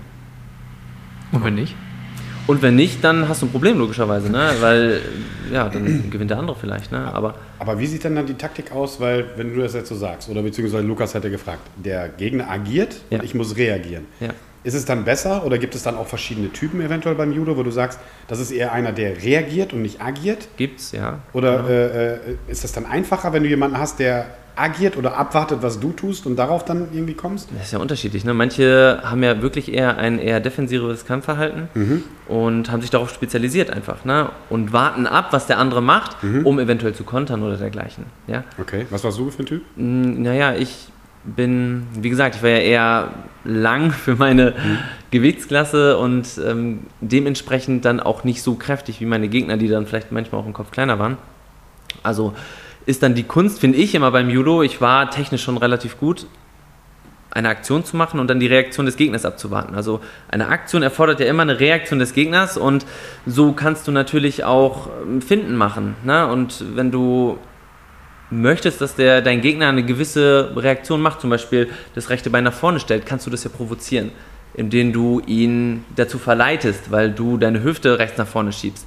Willst aber eigentlich eine ganz andere Technik machen und so Ah, okay, musst du versuchen, das Gleichgewicht des Körper, äh, deines Gegners Weil du hast ja nicht nur äh, äh, Aktion und Reaktion, sondern du hast ja nochmal eine Vorbereitung auf eine Genau. Aktion, indem Ja. du eine Finte machst. Ja. Er stellt sich dann genau so hin, wie du ihn haben willst und dann ballerst du ihn quasi. Und das ist eigentlich das Schöne, ne? Und das sind auch die schönsten Würfe und dann fliegen die am besten, ne? Weil wenn du jetzt einfach mit roher Gewalt irgendwie versuchst, jetzt ganz stumpf ne, so einen Wurf anzusetzen, ne? Bein hinter Bein und beide ne, gegeneinander, das ist für Leute, die extrem viel Kraft haben ne, und ähm, eine bescheidene Technik, ist das in Ordnung, aber ich sag mal, gutes Judo fängt dann wirklich da an, wo du dir über sowas Gedanken machst. Ne? Ist Judo eine, eine äh, super alte Sportart? Ja, ne? Ja, Ende des 19. Jahrhunderts, glaube ich. Super alt, nee, super alt gar nicht dann, ne? Nee, Ende des Nee, 19. das geht ja Jahrhundert. noch. Das geht noch, genau. Ne? Also Ringen ist wirklich so diese uralt Grundsportart, weshalb es mir dann auch mal so ein bisschen kalt über den Rücken läuft, wenn man hört, es wird nicht mehr olympisch. Das war ja, glaube ich, Ja. zu den letzten Spielen der Fall. Ne? Und das ist natürlich unglaublich schade für so eine schöne, uralte Sportart, die irgendwo schon immer dabei war und eigentlich das, der Klassiker des Zweikampfs bedeutet Mann, Mann, Frau, Frau. Das ist schon was ganz Besonderes. Ja, ne? aber das ist genauso wie mit äh, olympischen Gewichtheben, da wir waren ja auch kurz vorm Aus. Ja, Aber das waren mehr so interne Que- Querelen im Verband und im, Bundes- bzw. Im, im Weltverband und so. Äh, und da geht es dann halt auch viel um Politik. Ähm, wenn Politik im Spiel ist, ist halt viel Geld im Spiel oder wenig Geld Ja. äh, und Einschaltquoten und so, so ein Quatsch, weißt du? Aber das ist genau, da bin ich halt bei dir. Ringen wird rausgenommen und dafür haben wir jetzt Skateboarding. Ja, Ist wahrscheinlich mehr Kohle drin. Äh, Wahrscheinlich. Oder irgendein politisches Thema oder es wird gerade gehypt oder ähm, also jetzt nicht falsch verstehen, aber so Beachvolleyball und so, es hat vielleicht auch so alles seine Berechtigung. Ähm, aber da bin ich dann schon eher bei, bei diesen Klassikern wie, ja, Ja. Volleyball ist da, aber warum machen wir jetzt Beachvolleyball? Oder Skateboarding kann ich überhaupt nicht nachvollziehen. Ähm, was kommt als nächstes? Hip-Hop, Tanzen oder was? So, das ist, natürlich verändert sich die Sportgeschichte äh, und alles. Aber was du jetzt gerade sagst, ist zum, zum, zum Alter der, der ähm, Judo-Geschichte. Es gibt ja ähm, Ring quasi in allen möglichen Varianten. Ne? Ich glaube, in, in, in Indien habe ich es mal gesehen, die, diese Ringerschulen.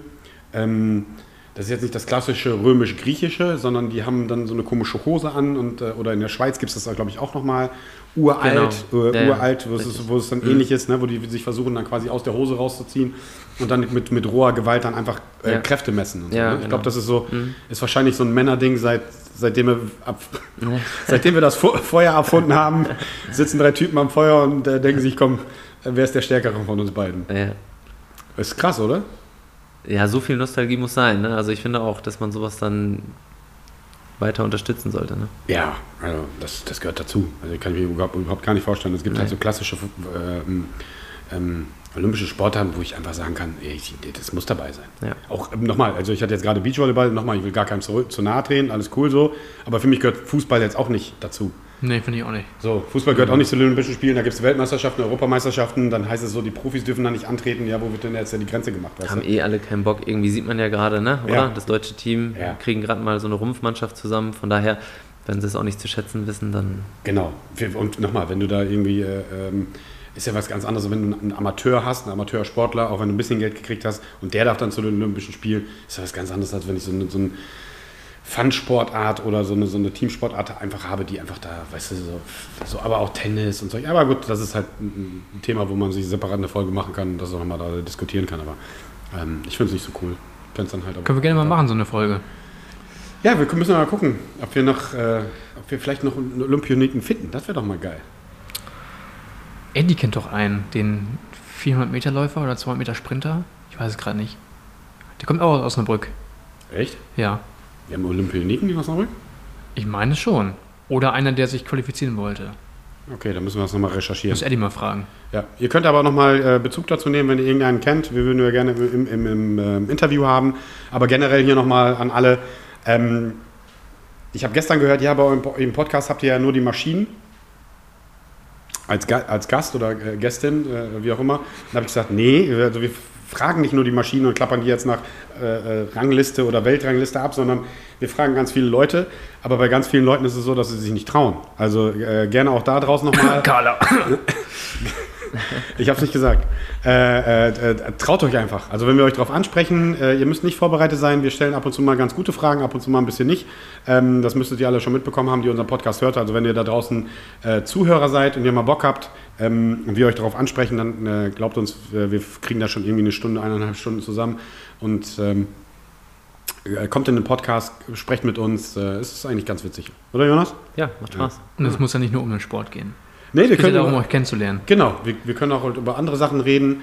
Ähm, nächste Woche haben wir eine ähm, plant-based äh, Die zweite Veganerin. äh, plant-based Athletin äh, mit dem Programm und mit Veganismus kennen wir uns ja besonders gut aus. Vor allem ich, weil ich ja zu 50% vegan bin. nee, aber Quatsch beiseite. Also wie gesagt, wenn wir euch ansprechen oder wenn ihr auch proaktiv auf uns zukommen wollt, ähm, gerne quatscht uns dann. Wir haben immer ein Ohr, äh, beziehungsweise vier Ohren für euch frei und dann können wir es gerne tun.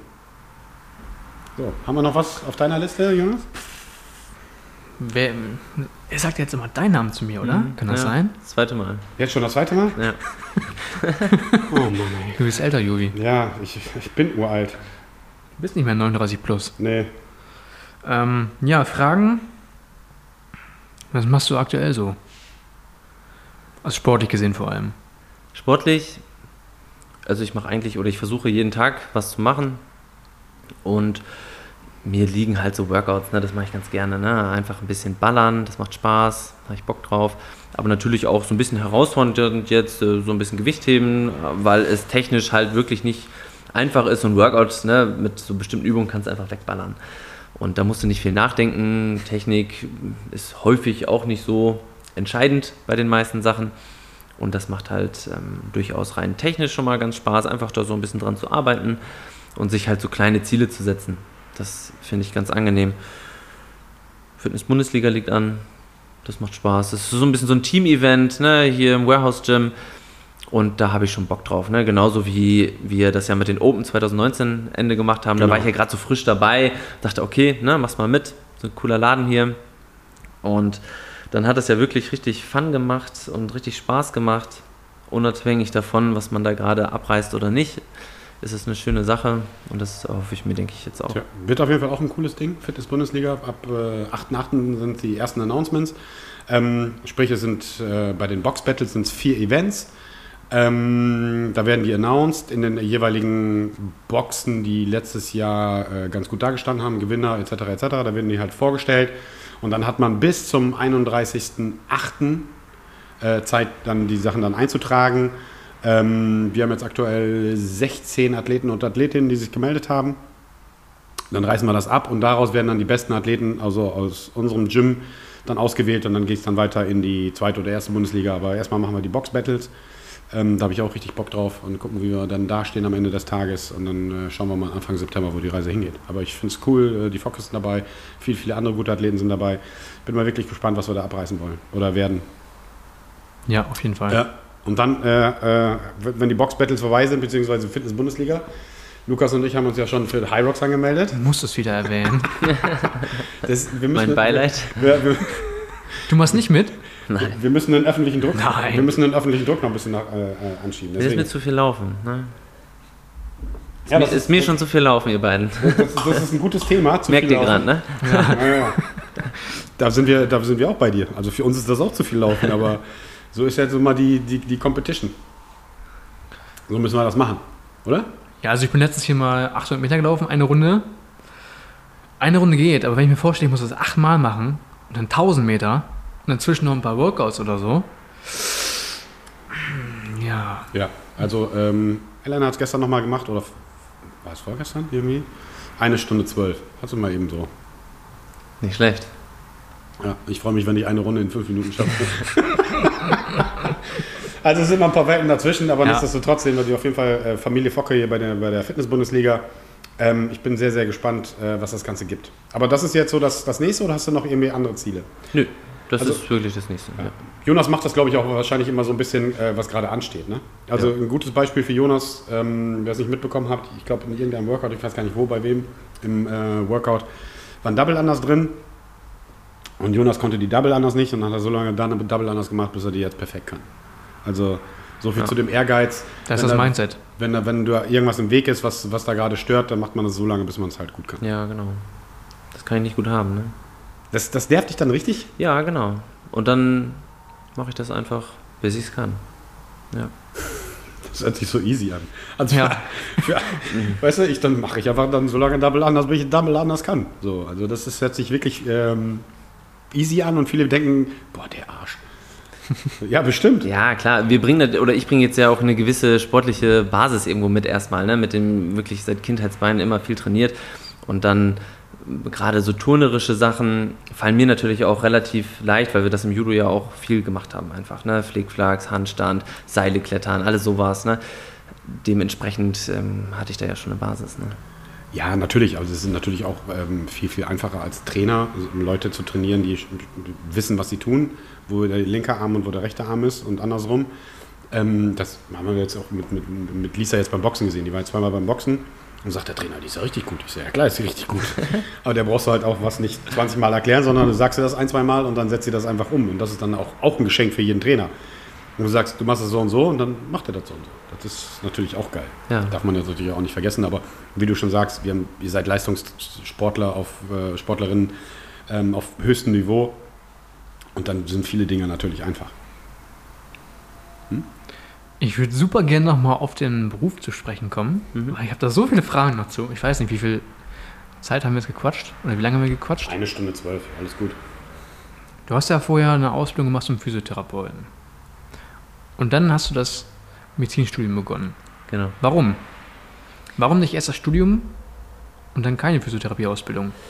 Gut, das hängt natürlich damit zusammen, weil ich nach meinem Abitur noch den Leistungssport gemacht habe und dementsprechend, ja, also ich hatte jetzt kein schlechtes Abitur, aber mit 2,1 war es nicht so, dass ich direkt an meiner Wunschuni, wo eben Judo als Bundesleistungszentrum möglich war, direkt reingekommen wäre. Ne?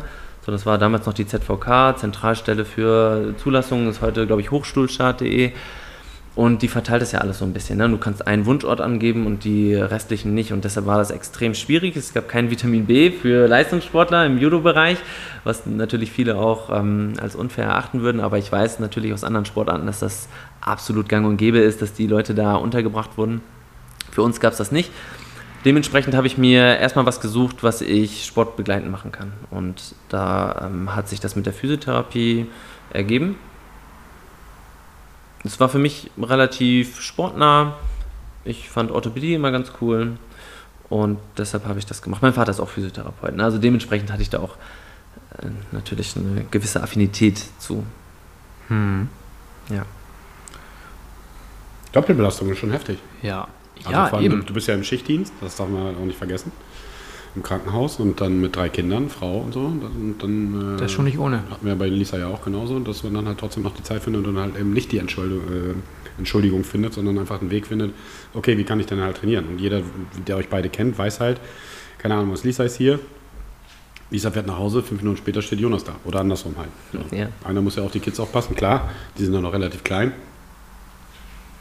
Genau. Und ähm, das ist schon abs absoluter Respekt. Auch, auch das muss man auch alles unter einen Hut bekommen. Also das ist ja auch nochmal eine wichtige Sache. Und ähm, ich weiß nicht, aber ich weiß halt, kenne so ein, zwei Leistungssportler, die nach ihrem äh, Leistungssport dann einfach nicht wirklich abtrainiert haben, sondern einfach oft, gar nichts mehr gemacht haben, Die gibt's, ja. weil die einfach fertig damit sind. Oder der Körper ist fertig und die erstmal von allem Abstand brauchen, was, was ähm, wozu die dann früher halt zwingen mussten und jetzt einfach sagen, nee, jetzt lasse ich einfach mal die Fünfe gerade sein und mache halt einfach mal gar nichts. Also auch das ist ja ein gewisses Mindset, was du dann haben musst. Ja. Und nicht die Entschuldigung zu finden und sagen, nee, ähm, Lisa kommt gleich, ich setze mich ins Auto, High Five äh, äh, äh, im, im Hausflur und dann fahre ich zum Training oder so. Ja. So stelle ich mir das zumindest mal vor bei euch. Klar, dann ist es immer natürlich einfach, wenn du jemanden hast, der so ähnlich tickt wie du, ne? also die gleichen Dinge macht. Ja. Das ist bei uns ja dann auch der Fall. Wenn das nur einer macht, wird es natürlich irgendwo ein bisschen schwieriger, ne? Ja. wenn der Partner dann zu Hause bleiben muss und du gehst zum Sport. Na ja, klar, wenn er dann schon keiner, ah, schon wieder zum Sport und dann die Augen verdreht und so. genau, jedes Mal das hörst, dann Ja, ja. bleibst du das nächste Mal vielleicht doch zu Hause und klar, das Brauchst erleichtert du es bei viel uns. Verständnis wahrscheinlich. Ja, Aber hast du ja bei. Lisa. Ja, mega. Besser geht's ja gar nicht. Oder gegenseitig einfach, ne? Hm. Also es ist bei uns gar keine Frage, dass wir gehen, sondern einfach nur, wie wir es machen, ne? Wie wir es planen. Wie und wann? Genau. Ja, Alles eine Sache der Planung. Ja. Aber gut, Lisa hat ja gesagt, ihr fahrt ja nicht so oft in den Urlaub. genau. Mehr Zeit für Training. Mehr Zeit, Ja. mehr, mehr Zeit für Training. Habt einen riesengroßen Pool vor der Tür. Also äh, haben wir ja gerade gehört, direkt gleich ins äh, Waldbad, hätte ich fast gesagt. Das ist ja gar nicht das Waldbad. Naturbad. Naturbad in Hasbergen. Ja. Ist das nicht fast das Gleiche? Da ist kein Wald drumherum. Nee. Wahrscheinlich fehlt da Wald. Ja. Ja. Also keine Ahnung. Muss die genaue Definition, aber ich vermute jetzt einfach mal. Aber es soll ganz gut sein. Ich war auch selbst noch nicht da. Ich war noch nicht da. Ist halt frei von Chlor und solchen Dingen, Genau. frei von Chemie. Und in meiner Meinung nach, immer wenn ich da vorbeifahre, ist das auch nicht so überlaufen. Nee, das ist das Schöne. Ja. Ähm, ja, also wir können jetzt noch ein krasses Fass aufmachen zu deinem Beruf. Aber was mich noch am meisten interessieren würde, wäre, du hast eine Doktorarbeit geschrieben, oder? Ja. Auch bestanden? Ja, klar. Also Dr. Jonas Focke aktuell. Ja. mhm. Worüber hast Angenehm. du geschrieben? Also ich habe, weil ich zu dem Guck mal, das hat er gar nicht erwähnt am Anfang im Intro, dass er Doktor ist. Nee, das machen aber auch die wenigsten. Echt? Ja. Aber wir haben ja so zwei, drei Doktoren hier. Ja, man stellt sich jetzt nicht vor, oder ich schreibe es jetzt nicht in meine E-Mail-Adresse, ne? drjodasfocke.xx.de. Ne? Aber gut, hätte man ja erwähnen können. Man hat promoviert. Ja, ja, genau. Nee, mache ich nicht, aber ist natürlich trotzdem eine Sache, aber nur so für mich, auf die ich natürlich irgendwo auch stolz bin, ne? dass ich das irgendwo so unter einem Hut gekriegt habe und dass das während des Studiums geklappt hat und das dann auch durchgezogen habe, ähm, aber mehr so für mich selber. Ne?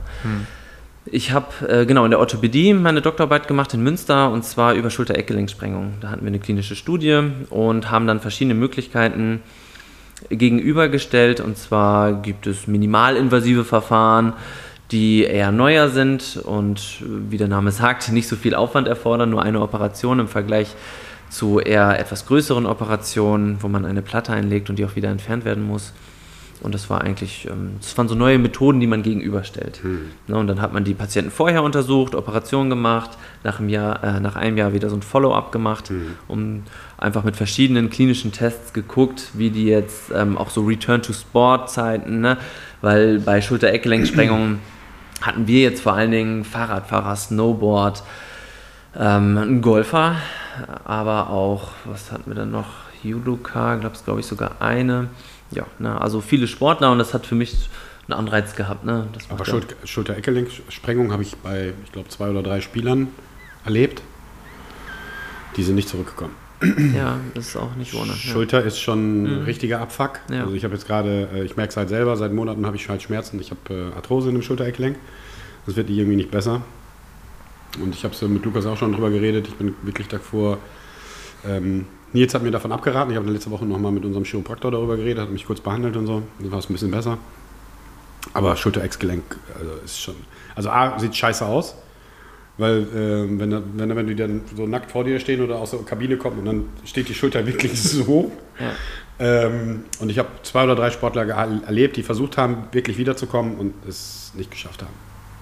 Also Kreuzbandriss ist natürlich schon schlimm, aber alles, was Schulter ist, gut, da ist halt noch mehr Bewegung drin als im Absolut. Knie. Ja. Ähm, Schleimbeutel und was auch bei, bei Operationen oder auch wenn es minimal ist, nichtsdestotrotz geht Ge- Gewebe kaputt. Mhm. Und die dann mobil zu behalten und mobil zu bleiben und so, das ist schon echt super schwer. Ja. Da musst du schon ein gutes Absolut. Team haben, gute Physios, guten Arzt, dass du das dann wieder auf die Reise kriegst. Also war, ist jetzt so meine Erfahrung als, als, so. als Trainer. Ja. So, das ist schon der größte Abfuck, den du haben kannst. Ja. Ja, interessantes Thema. Mhm. Also jetzt nicht, um jetzt ihr Ärzte oder zu dissen, aber manchmal ist es ja so bei Ärzten, dass die ja promovieren über ein Thema, was eigentlich Mhm. nicht so viel zu tun hat mit dem, was sie machen. Kann das sein? Das kann durchaus sein, klar. Ne? Theoretisch kannst du ja über alles, ähm, kannst ja auch, also ich sag mal, ein Zahnarzt, ne? also im zahnärztlichen Studium kann ja auch in der Orthopädie eine Doktorarbeit machen, ne? also äh, ganz unabhängig davon, ne? das kannst, kannst du alles bringen. Kannst alles Klar. machen. Ne? Ja klar, logischerweise, ne? die ärztlichen Doktorarbeiten hatten ja auch immer, gerade früher, den Ruf, vielleicht eine gute Bachelorarbeit zu sein oder irgendwie sowas. Ne? Das mag früher mit Sicherheit vielleicht vermehrt der Fall gewesen sein, aber gerade durch die ganzen Skandale und so hat sich diese Good Clinical Ja. Practice durchaus ähm, verstärkt. Ne? Und ähm, das wird schon genauer kontrolliert, wir werden mehr gebahnt darauf. Von daher, also dass man das mal eben so neben dem Studium ein Jahr runterschreibt, ist eigentlich nicht mehr. Ich habe jetzt so knapp vier Jahre gebraucht, Berufs-, also begleitend mit dem Studium, ne? aber ja, Da habe ich letztens einen ganz interessanten Bericht gelesen. Es ging auch um Ärzte jetzt, nicht dein spezieller Fall, aber ihr wisst ja, ich schweife ja immer ganz gerne mal aus. Und da ging es um ähm, Fehlgriffe. Also wenn ein Arzt, ein operierender Arzt zum Beispiel einen Fehler macht oder zum Beispiel in der, ähm, ähm, bei Fluggesellschaften. Wenn zum Beispiel ein Fehler passiert, wie in, bei Fluggesellschaften, keine Ahnung, der Reifen platzt oder, äh, oder, oder, oder, dann gibt es diverse Organisationen, die sich da draufsetzen, den Fehler genau analysieren und daraus dann internationale Regeln ableiten, ab, ähm, dass sowas nie wieder passiert. Bei Medizinern, bei medizinischen Fehlgriffen, die ja halt auch mal passieren, so im Leben, klar. da ist eher diese Vertuschungsgeschichte am Start. Dass man sagt, nee, wir wollen da gar nicht drüber reden, da ist ein Fehler passiert, äh, kostet sicherlich Geld. Ja, natürlich kostet es Geld. Ähm, aber diese Unterschiede, weißt du, eigentlich Ja. würde man ja davon ausgehen, dass man gerade im, im, beim Arzt oder im Krankenhaus davon ausgeht, ja, okay, es ist ein Fehler passiert, aber dieser Fehler sollte nie wieder passieren. Dass man da offen drüber redet und dass man das so macht. Ähm, aber ich fand den Vergleich sehr, sehr interessant, dass wirklich passiert das in einer Fluggesellschaft, gibt es internationale Gremien darüber, die, die dann äh, das genau analysieren und dass dieser Fehler nie wieder auftaucht. Gibt es leider in der Medizin nicht. Nee, das stimmt. Und ähm, da kann man eigentlich wirklich viel draus ableiten. Und das hatten wir auch schon im Studium, ne, dass gerade Piloten und deren Check-ups vorher, ne, was die alles kontrollieren, wie die sich absprechen, dass man, dass das einen hohen Transferwert hat auch für die Operation vorher, so Team-Timeouts, ne, wer ist der Patient, was operieren wir hier, wer ist für was zuständig, ne, und was passiert Das, im das gibt es Fall noch, X, das gibt's ne? noch gar nicht so lange, ne? Nee, und Diese ist mit. Sicherheit, ist mit Sicherheit auch verbesserungswürdig, ne, also Ja, ja, da kann man nie auslernen. Vor allem ja. Check-ups, keine Ahnung was. Linkes Bein ist kaputt, das rechte Bein wurde operiert, aber Ja. mittlerweile gibt es so Check-ups. Äh, ich habe so einen Podcast gehört mit Herrn äh, Dr. Feucht, irgendwie Knieexperte aus dem Süden. Ähm, der sagte das auch. Also diese Check-ups, Vier-Augen-Prinzip, okay, haben wir das jetzt genau verifiziert, welch, welche Stelle muss operiert werden und solche Dinge. Ja. Ähm, hätte ich gedacht, da sind wir viel weiter in der Medizin, aber sind wir anscheinend noch nicht. Aber auch ein, auch ein interessantes Thema. Also nicht nur den Doktortitel, wo hast du den gemacht oder zu welchem Thema hast du den gemacht. Hast du dir das denn selber ausgesucht oder hast das dein Doktorvater dann quasi? So, ich sag mal, Shared Decision Making, beide zusammen irgendwie, ne? Weil ich habe mich da beworben bei ihm, der war auch recht sportbegeistert, hat mir dann vielleicht meine Karriere auch so ein bisschen geholfen, ne? Mhm. Und dann haben wir überlegt, ich habe schon gesagt, ich möchte gerne was ähm, Richtung Schulter, finde ich ganz cool und ähm, Richtung Sportverletzungen und dann sind wir da so ein bisschen drauf gekommen. Ja. Okay. Und dann bist du Kinderarzt geworden. Ja, genau. Das war dann eher so ein bisschen spontan in der Tat. Im letzten Semester im Studium hatte, hatten wir ein Praktikum und da hat uns ein Dozent, der war Assistenzarzt, glaube ich, gesagt, ja, kommt, ne, ähm, macht jetzt nicht zum praktischen Jahr, wo man im letzten Jahr ja nochmal ähm, praktische Erfahrungen in Krankenhäusern sammelt, euren ständigen Stiefel, was ihr vielleicht werden wollt später mal, wie Orthopädie oder sonst was, sondern probiert doch mal Kinderheilkunde aus, weil wenn ihr in der Medizin arbeitet, mit Kindern habt ihr irgendwie immer zu tun und wenn mal ein Notfall ist, dann verliert man so ein bisschen die Angst davor. Ne? Hatte ich jetzt eher nicht, weil ich ja schon Kinder hatte, aber das habe ich mir dann doch irgendwie zu Herzen genommen und dachte, ja gut, eigentlich ist das gar nicht schlecht, ne? vielleicht mal so drei Monate wirklich nur mit Kindern zu arbeiten und das zu sehen. Und dann hat mir das in der Tat so gut gefallen, dass ich dabei geblieben bin. Ja. So kann man das halt auch nicht alles planen. ne? Also es war alles so ein bisschen Physiotherapie, Doktorarbeit, so auf die Orthopädie ausgelegt. Und dann habe ich mich ähm, dann doch relativ spontan dazu entschlossen, Kinderheilkunde zu machen, weil ich einfach ähm, davon fasziniert war. Ja. Auch, auch Wahnsinn. Ja, mega. Also Wahnsinn, weil es geht ja nicht alles immer gut in der Medizin. Ja, So weißt du? Und, und es gibt schlimme Sachen in der Medizin und schlimme Krankheiten. ja, Und wenn ich dann so, einen- so einen Knirp sehe, der wirklich, also auch wenn ich sowas im Fernsehen sehe, so, kann ich das ganz, ganz, ich kann da ganz schwierig mit umgehen. Also ich persönlich kann da ganz schwierig mit umgehen. Weil das sind halt so schutzlose Wesen, weißt du? So, Absolut. also es ist ein Erwachsener oder ein Ja. alter Mann oder so, wenn ich irgendwie was habe oder Schmerzen habe oder so, oder die Kinder halt noch nicht darüber reden können, so, dass ich glaube, das ist ja noch schwieriger, wenn Mhm. die dir nicht sagen können, es tut da und da weh oder ich habe die und die Beschwerde. Also auch da absoluter Respekt, äh, Jonas. Also das ist schon pff, ein toughes, toughes Stück ähm, Arbeit, dein täglich Brot quasi. Das ist schon krass. ja. Es ist zum Glück natürlich selten, dass Kinder sterben. Wenn es dann der Fall ist, ist es natürlich irgendwo, kann man es gar nicht beschreiben. Ähm, das ist natürlich deutlich Geht ja auch nahe dann. Ja, es geht mir nahe, gar keine Frage. Ich komme aber damit zurecht, weil das musst du auch, weil ähm, wenn du emotional zu sehr involviert bist, ähm, ja, verlierst du so den Faden irgendwo, ne? Und das nur mit nach Hause nimmst, ist das schwierig, weil ich arbeite auch auf einer Kinderintensivstation und da trifft das ja durchaus mal, ist es nicht so selten, ne, dass das auftritt. Deshalb äh, muss man sich muss, ist ein schmaler Grad, ne? dass die Balance zu finden zwischen involviert sein und natürlich auch Empathie für die Situation, aber sich natürlich auch gewisserweise distanzieren können ne? und das nicht alles mit nach Hause nehmen. Aber ich glaube, das geht allen, die in Krebsstationen arbeiten, Ja. Kinderkliniken, in, in, Ja. In der letzten Station für Kinder oder Erwachsene oder so, wo du Ja. sagst, okay, wir müssen jetzt hier Abschied nehmen, das gehört ja nun mal leider dazu. Ähm, aber auch da muss man halt auch den Kopf freikriegen und, und wie du schon sagst, ne, wenn du das alles mit nach Hause nimmst, sicherlich nimmt man den einen oder anderen Fall mit nach Hause, Klar. weil man da ein bisschen involvierter war oder ein bisschen mehr mitbekommen hat oder so, aber das ist dann auch schon auch richtig heftig. Ja?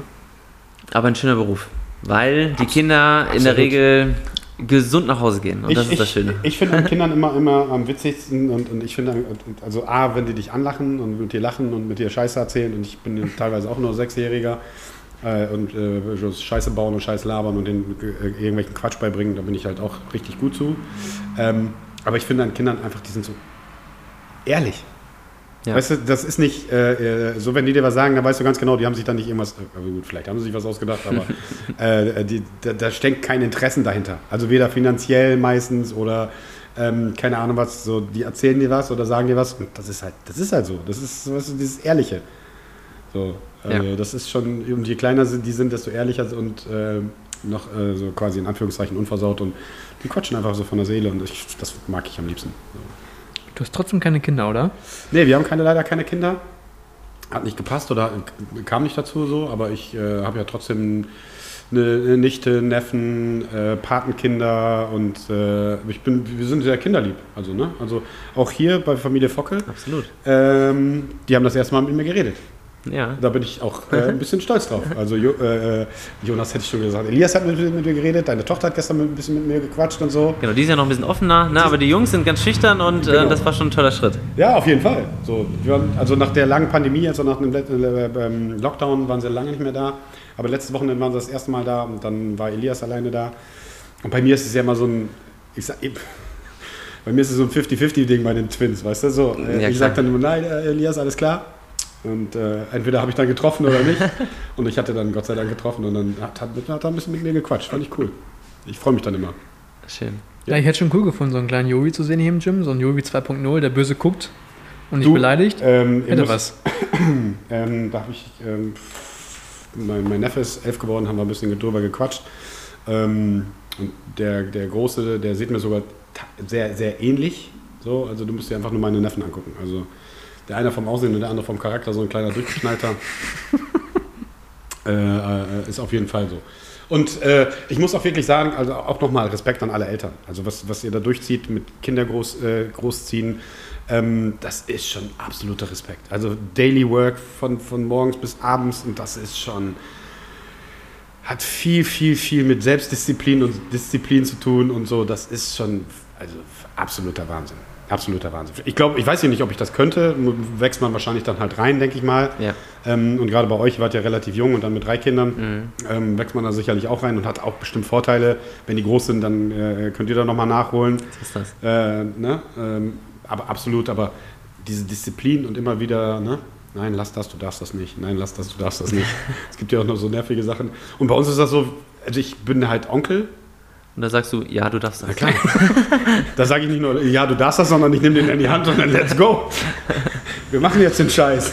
Genau. So, Das ist äh, ja schön, ja. Ja, ich glaube, es gab mal eine Kindergärtnerin, die hat gesagt, ach, Sie sind dieser Jovi? Ja, Okay. Ne, Oder keine Ahnung was, äh, die sitzen mit Weihnachten mit der ganzen Familie zusammen, in der Familie von meinem, vom, äh, von meinem Schwager.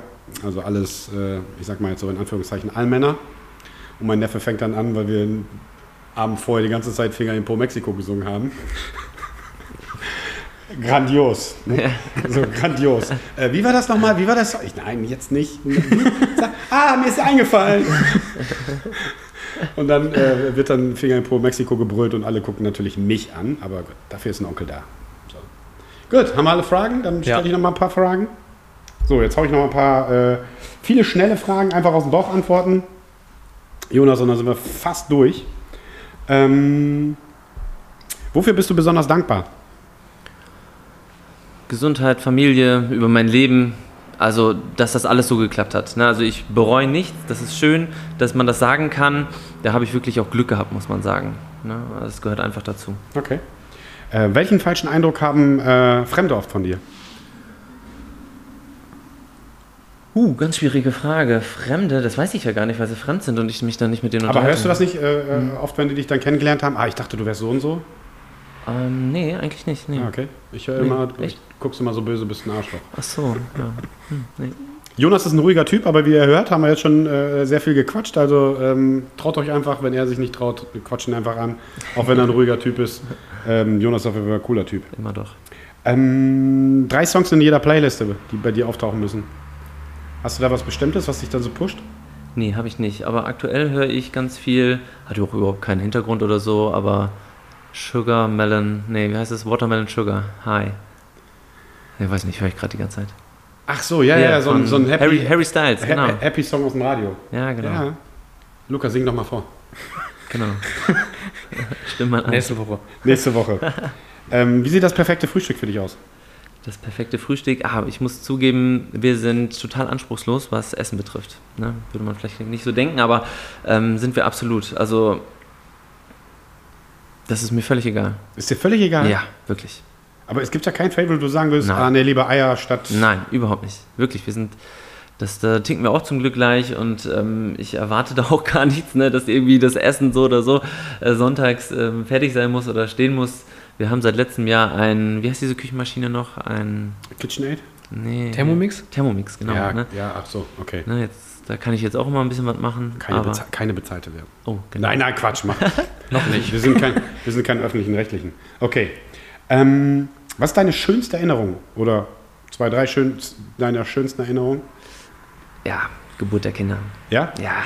Warst du bei Also allen drei dabei? Oder Ja, ja, ja. bei zwei quasi? Das eine war ja Genau, ein Event. ja, richtig. Ne? Die äh, Jungs kamen ein bisschen zu früh, ähm, Kaiserschnitt mussten lange auf Intensiv bleiben. Das war erstmal nicht so schön, aber ich sag mal so, das richtig Schöne, wo man direkt ein gutes Gefühl hatte mit der Tochter, wenn die, ja, also das ist, da geht nichts drüber. Ne? Also da kann, steht der Sport hinten an, da kannst du alle. Das, Aber wie war das denn, äh, als ihr beide erfahren habt, es werden Zwillinge? Also es war ja quasi Ja. die erste Schwangerschaft und dann äh, ja, herzlichen Glückwunsch, Sie werden äh, Eltern von Zwillingen. Genau, also ich habe gefeiert, ich so, ja geil, Hammer, ne? Und äh, meine Frau bricht in Tränen aus. Die so, ich so, was denn los? Ja, ist doch scheiße, ne? Also, äh, weißt du, kennst du die Arbeit oder, ne? Ja, weil sie hat natürlich direkt gecheckt, was das für einen bedeutet. Und ich natürlich total blauäugig, ja geil, Zwillinge, könnte gar nicht besser sein, ne? Ja, das war, das war im Nachhinein lustig. Okay. Ähm, kannst du dich gut entscheiden? ja, Kopf oder Bauch? im Kopf. Kopftuch, okay. Ähm, welche Superkraft hättest du gerne? Heilen. Heilende Hände? Heilen, ja, das wäre doch geil. Ja, klar, wenn du so einen auf Jesus machst, ist Ja. das vielleicht auch nicht schlecht. Einfach Hand drüber. Gibt es da so einen Superheld? Dr. Strange oder so? Ne, wie heißen die? Weiß ich nicht. Aber heilen wüsste ich jetzt nicht. Ich bin jetzt nicht so in der Marvel-Welt unterwegs. Achso, ja, weiß ich auch nicht. Deswegen kann ich das. Die machen doch immer nur alles kaputt. Ja, Können können genau. auch Teile machen, Ja, Lukas? das, das Ich habe letztens einen Film geschaut. Da gab's das. Mit Nora zusammen. Ich weiß nicht mehr, wie der heißt. Ja, so als Okay. Arzt macht das Sinn, ja. Ja, absolut. Ähm, kannst du dich gut entschuldigen? Ja, sehr gut. Ja? Mhm, Gar kein Problem. Okay. Gar kein Problem. Mm, Das habe ich deine Frau auch gefragt. Ähm, wann hast du das letzte Mal überhaupt gar nichts gemacht? Du bist einfach nur faul auf dem Sofa geblieben. Wenn das überhaupt möglich ist mit drei Kindern. Uh, ja. Uh, da kann ich mich nicht dran erinnern. Wirklich nicht. Also, ist immer was los. Und wenn die mal vielleicht nicht da sind, dann mache ich halt irgendwas Berufliches, ne? Da bin ich so ein kleiner Nerd, ja. Wie jetzt, wenn du jetzt ein Thema hast, wo du dich dann einlesen Ja, willst oder genau, ne? Alle Studien, dann baller ich die Fachliteratur durch und also das? Okay. Mhm. Ähm, wenn du eine Person äh, neu kennenlernst, worauf achtest du da? Also wenn du jetzt jemanden, ne, hi, äh, im Gym oder keine Ahnung was im, im, im Klinikum, ach im Klinikum Mhm. nicht, im, im Krankenhaus oder keine Ahnung was, du lernst da jemanden kennen, gibt es da irgendwas, worauf du besonders achtest? Naja, also mir ist zum Beispiel immer wichtig, jetzt bei neuen Kontakten oder generell bei meinen Freunden, wie sie natürlich sich auch zu anderen verhalten. Na, also ich sag mal, wenn man sich jetzt ähm, nett und positiv gegenüber einem erfolgreichen Menschen verhält, ist das erstmal ganz schön, aber wenn du jetzt beispielsweise auch vielleicht welche, die jetzt nicht in deiner ähm, normalen in deinem normalen Freundeskreis sind, ähm, auch gut behandelst, denen Hallo sagst oder allen Mitarbeitern und einfach, ähm, ja, also das Verhalten eigentlich zu, zu jedem Menschen irgendwo, ne? Oder ob die jetzt wirklich nur zu bestimmten Leuten freundlich sind. Ähm, absolut und äh, egal wie, also bin ich bei dir, absolut und ähm, egal wie erfolgreich du bist, du kannst auch der, dem Hausmeister und der Putzfrau guten Tag sagen und nett Ja. zu denen sein, egal auf welchem Level du bist, ob du der Vorstandsvorsitzende bist oder so. Ähm, aber das zeigt auch ein bisschen was, bin ich auch bei dir, den Charakter eines Menschen, wie du Mhm. mit anderen Leuten umgehst, die zum Beispiel für dich nicht wichtig sind. Weißt Ja, du? So, ja, genau. Dass du trotzdem nett bist, auch wenn die jetzt ja. Mhm. gar keine Rolle in deinem Leben spielen. Das sieht man natürlich auch. Ähm, welches Tier wärst du gerne? Ein Affe. Kann ich gut klettern, ja. Ninja, dann mache ich auch beim Ninja Warrior mit. warst du auch beim Ninja Warrior. Ja. mit. Aber das, das hat dich noch gar nicht so getan. Nein, nee, gar nicht. Nee, nee da ist das, was Lisa, der ist da, die kann das gut. Okay. Ja. Ich bin so ein bisschen Trainingspartner, das macht Spaß, ne? aber für mehr reicht's nicht. Auf welche drei Dinge kannst du nicht verzichten? Auf meine Familie, meinen Beruf und Sport. Und auf welche drei Dinge könntest du sofort verzichten? Welche drei Dinge? Ich kann relativ gut auf ähm, Essen verzichten, ne? auch sportbedingt vielleicht. Das ist der Wahnsinn. Ne? Also ich kann den ganzen Tag zum Beispiel ohne essen. Ne? Ich kann, ich muss auch lange nichts trinken, wo alle irgendwie kollabieren und so. Ich ziehe das ähm, eiskalt Und durch. dann auch gar keine Kopfschmerzen, gar nichts? Nee, mm, das können wir total gut, wirklich ähm, ziemlich gut abgehärtet. Das ist, ja. also das finde ich schon krass. ja. Definitiv. Ähm, das nehme ich einfach mal darunter. Welche Fähigkeit besitzt du, von denen andere glauben, dass das faszinierend ist? Also das hatten wir ja schon ein, zwei Mal mit dein- deinem Ehrgeiz vielleicht oder so. Was andere faszinierend finden. Ja, das ist nicht so einfach. Was könnten andere faszinierend finden? Ich komme ohne Kaffee klar. Das ist in der Tat faszinierend. Also wie, man, ohne Koffein äh, hier klarkommt. Genau, ich trinke Okay. keinen Kaffee, ja. Ähm, wenn Lukas und ich dir jetzt einen Scheck ausstellen würden über eine Million Ja. und du hättest aber nur drei Tage, die auf den Kopf zu hauen, was würdest du anstellen? Drei Tage. Gut, eine Million. Naja, ich würde versuchen, aus der eine Million zwei Millionen zu machen. In drei Tagen? Hm, ja, Und wie? weiß nicht, ähm, vielleicht spekulieren, ja. Ich meine, mir geht es jetzt gerade gut, ne? Also ich habe, ähm, man ist glücklich, man sagt doch, es gibt auch irgendwie so eine Studie, die sagt, bis zu einem gewissen Einkommen, ne, mehr glücklicher wirst du nicht, ne? Also wird mich das wahrscheinlich auch nicht glücklicher machen.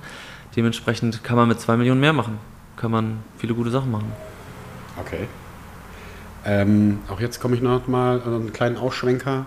Äh, Undercover Billionär heißt die Sendung. Äh, da nehmen die Milliardäre oder knapp Milliardäre, ähm, die werden, kriegen ähm, ganz kleines Startkapital kriegen die an die Hände und müssen dann versuchen, aus diesem kleinen Startkapital in einem komplett anderen Business, in einer komplett anderen Stadt wieder eine Million zu machen. Das ist äh, sehr cool. Also wie erfolgreiche Menschen doch erfolgreich agieren und dann quasi aus dem Nichts wieder eine Million erschaffen können. Also Das, das schaffen die auch? ja, also ich habe jetzt zwei Sendungen Erstmal gesehen. Äh, ich habe zwei Sendungen gesehen. Der eine hat dann so ein Grill-Business aufgebaut und hat es dann tatsächlich geschafft. Gut, das ist ein bisschen amerikanisch und ein bisschen noch gepusht und so, aber das fand ich schon wow. Aber auch, das hatten auch noch nicht. Also aus einer Million zwei machen. Ähm, was ist eine Eigenschaft oder ein Charakterzug, wo du sagen würdest, boah, den müsste ich, sollte ich eigentlich mal ablegen? Gibt es da irgendwas, was dich an dir selber nervt? So ein Charakterzug oder eine Eigenschaft? Na gut, ich bin, wie gesagt, so ein kleiner Nerd, was die Arbeit betrifft und das nehme ich dann häufig mit nach Hause und wenn ich jetzt beispielsweise Urlaub habe, dann brauche ich echt ein paar Tage, das abzulegen. Ne? Und dann, ja, am Anfang muss ich mich noch ins Büro setzen, abends noch irgendwelche Sachen durchlesen und so machen und ich würde mir wünschen, dass ich vielleicht ein bisschen schneller abschalten kann. Oder diesen Wechsel, ne? wisst ihr, was ich meine? Ja. Von Arbeit zu Privatem, dass das vielleicht noch ein bisschen besser Schneller den klappt. Kopf frei kriegst. Ja. Ähm, wir hatten ja gerade das Thema Tod. Glaubst du an, an ein Leben nach dem Tod? Nein, Bist du gläubig? Gar nicht, ne? Mm, nein, nicht Okay. wirklich. Ist ja nicht schlimm. Das, ähm, wenn du einen Wunsch frei hättest, oder wenn die, stell dir vor, die Fee sitzt auf deiner Schulter und erfüllt dir einen Wunsch. Ah, Die Fee sitzt auf meiner Schulter. Für, wie gesagt, mir geht's gut. Ähm, ja, dann mit dem Schnipser könnten wir doch dreimal schnell nach Wien in das Gym Das, das ist doch mal ein und dann wieder zurück. Das ist doch mal ein vernünftiger Wunsch.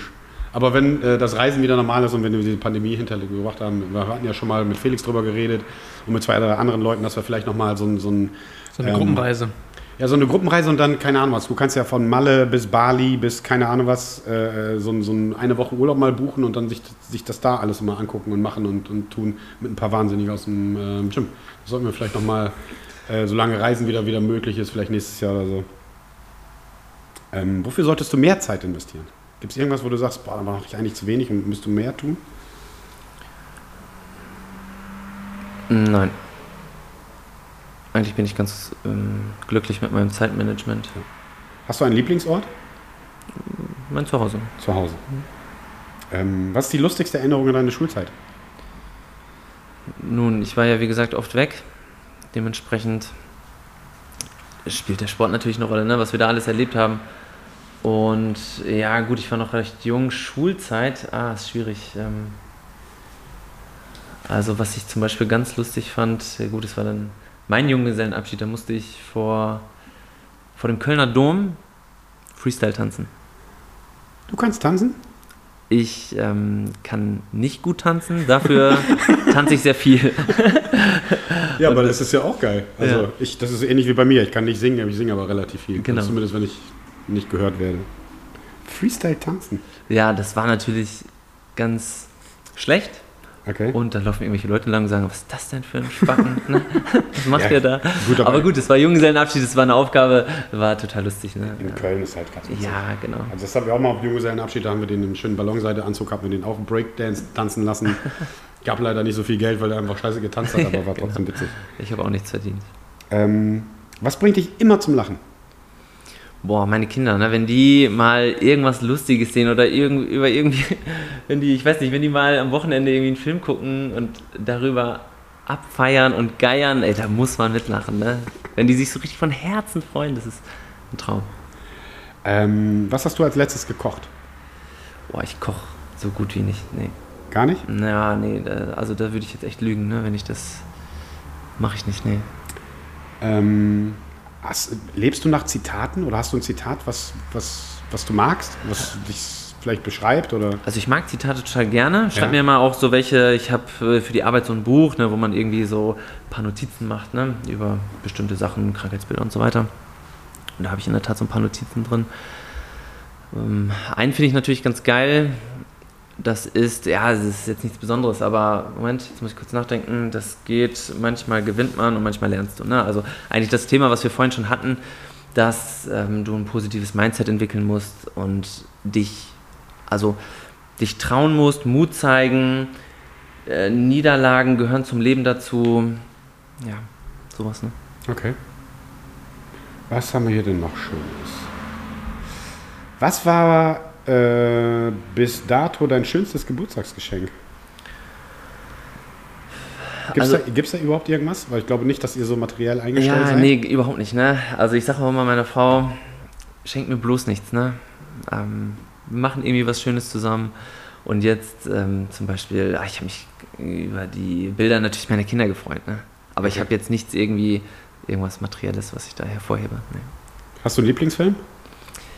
Ein Lieblingsfilm, ja, also ich, ich feiere total Adam Sandler ab und ähm, ich liebe Leg dich nicht mit Sohan an. Kennt ihr den? Wenn, dann müsst ihr den gucken. Ich, das ist ein bestimmter Humor, ja, oder auch so französischer Humor, hier Mr. Claude und seine Töchter oder so, Das also so cool. französisch-schwarzer Humor, ne?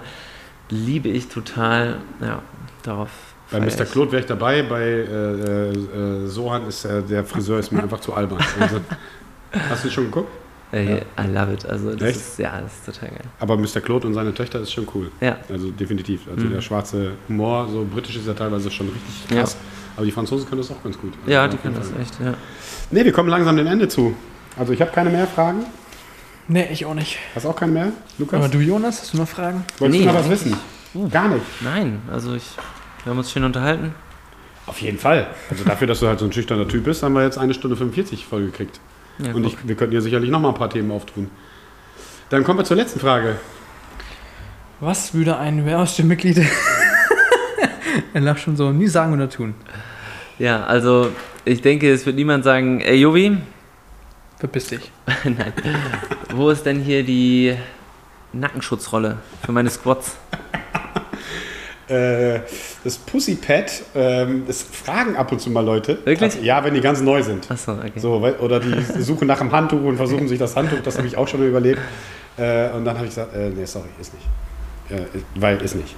Also das ist meiner Meinung nach einfach eine Definition von Fitnessstudio, so ein Pussypad. Und die einzige, das einzige, wo, wo das Pussypad dann noch wirklich erlauben, ist der Hip Thrust, weil das liegt dann wirklich unangenehm auf den Hüften. Wenn du dann arbeitest mit schweren Gewicht, dann ist es alles okay. Aber Kniebeugen, also wenn man sich daran gewöhnt hat, ist natürlich ein bisschen anders, wenn man so ein Pussypad nicht hatte. Hast du schon mal mit einem Pussypad Kniebeugen gemacht? Oh, ganz, ganz früher vielleicht mal, ja. Ich habe es, glaube ich, noch nie gemacht. Ich habe es direkt so gelernt. Aber ich glaube, wenn du das damit gewo- gewohnt bist, aber das ist genauso für mich eine, eine, eine, eine komische Abart wie mit äh, Handschuhen trainieren. Deswegen, also Handschuh trainieren geht auch nicht. Also gut, wenn wir irgendwelche Strongman-Sachen machen oder die mit, keine Ahnung, Klebstoff arbeiten oder bla bla bla, ähm, dann, dass du deine Hände schützt, aber auch Handschuhe. Weißt du, da fehlt einfach die Haptik, die, die Haptik, die Haut kommuniziert. So, Ja. Das sind genau solche Dinge mit so einem Pussypad. Also dann, das sind so, so, so ja, Fake-Sportler will ich sie jetzt nicht nennen, aber das ist schon, ist nicht real. Zu meiner Schande. Ganz am Anfang habe ich damit auch gebeugt, bis irgendwann Nacken gewachsen ist und dann Ja. hat sich die Sache erledigt. Ja, ich glaube, das ist das größte Problem oder das größte Ja. Problem ist tatsächlich bei Mädels, weil der Delta dann irgendwie nicht so richtig ausgeprägt ist und dann liegt die Bar dann halt nicht drauf, sondern die liegt dann auf dem nackten Knochen. Aber da muss man einfach ein bisschen, bei den Mädels hat, hilft da meistens Low Bar, äh, dass du dann nicht direkt auf dem, auf dem Nackenknochen bist. Ne? Also das ist auf dem Halswirbel dann, wenn da die Bar hängt, dann ist es schon ein bisschen schwierig. ja. Ja, cool. Ey, war echt lange, 1,47. Krass, ne? Ja, Ja. Coole Folge. War auf jeden Fall eine coole Folge, hat Spaß gemacht. Stark. Jonas, vielen, vielen Dank, dass äh, du dir die Zeit genommen hast. Schön, dass du da warst. Jetzt haben wir mal die komplette äh, Focke-Familie, äh, ähm, komplette Familie, links. Äh, Fehlen noch die Kinder. wir fehlen noch die Kinder. Habe ich gestern mit äh, Lisa besprochen, wenn die so groß sind wie bei Kathy und Abby, Genau. dann äh, holen wir die nochmal, äh, äh, eure Jungs oder eure Mädels auf jeden Fall, Dann dein Mädel in den Podcast. Lukas, danke für deine Zeit. Ähm, wieder gerne. alle da draußen, was soll ich sagen? Kommt ins Gym, das Wetter ist wunderbar. trainieren, pumpen, ballern, reißen, rasieren, was auch immer ihr mögt. Ähm, wir freuen uns, euch jeden Tag hier zu haben. Ähm, bleibt gesund und wir hören uns in der nächsten Episode. Nächste Episode haben wir, steht auch schon fest, haben wir ja schon gesagt. Mhm. Ist die Sophia unsere Gästin. Ähm, dann gucken wir mal, wie es weitergeht. Danke und schönen Tag. Ciao, ciao. Ciao. Das war der Gym Talk Podcast. Wenn dir die Folge gefallen hat, gib uns ein Like und abonniere uns, um die nächste Episode nicht zu verpassen. Danke fürs Zuhören und bleib gesund. Bis dahin nicht vergessen, die Antwort ist immer Kaffee und tiefe Kniebeugen.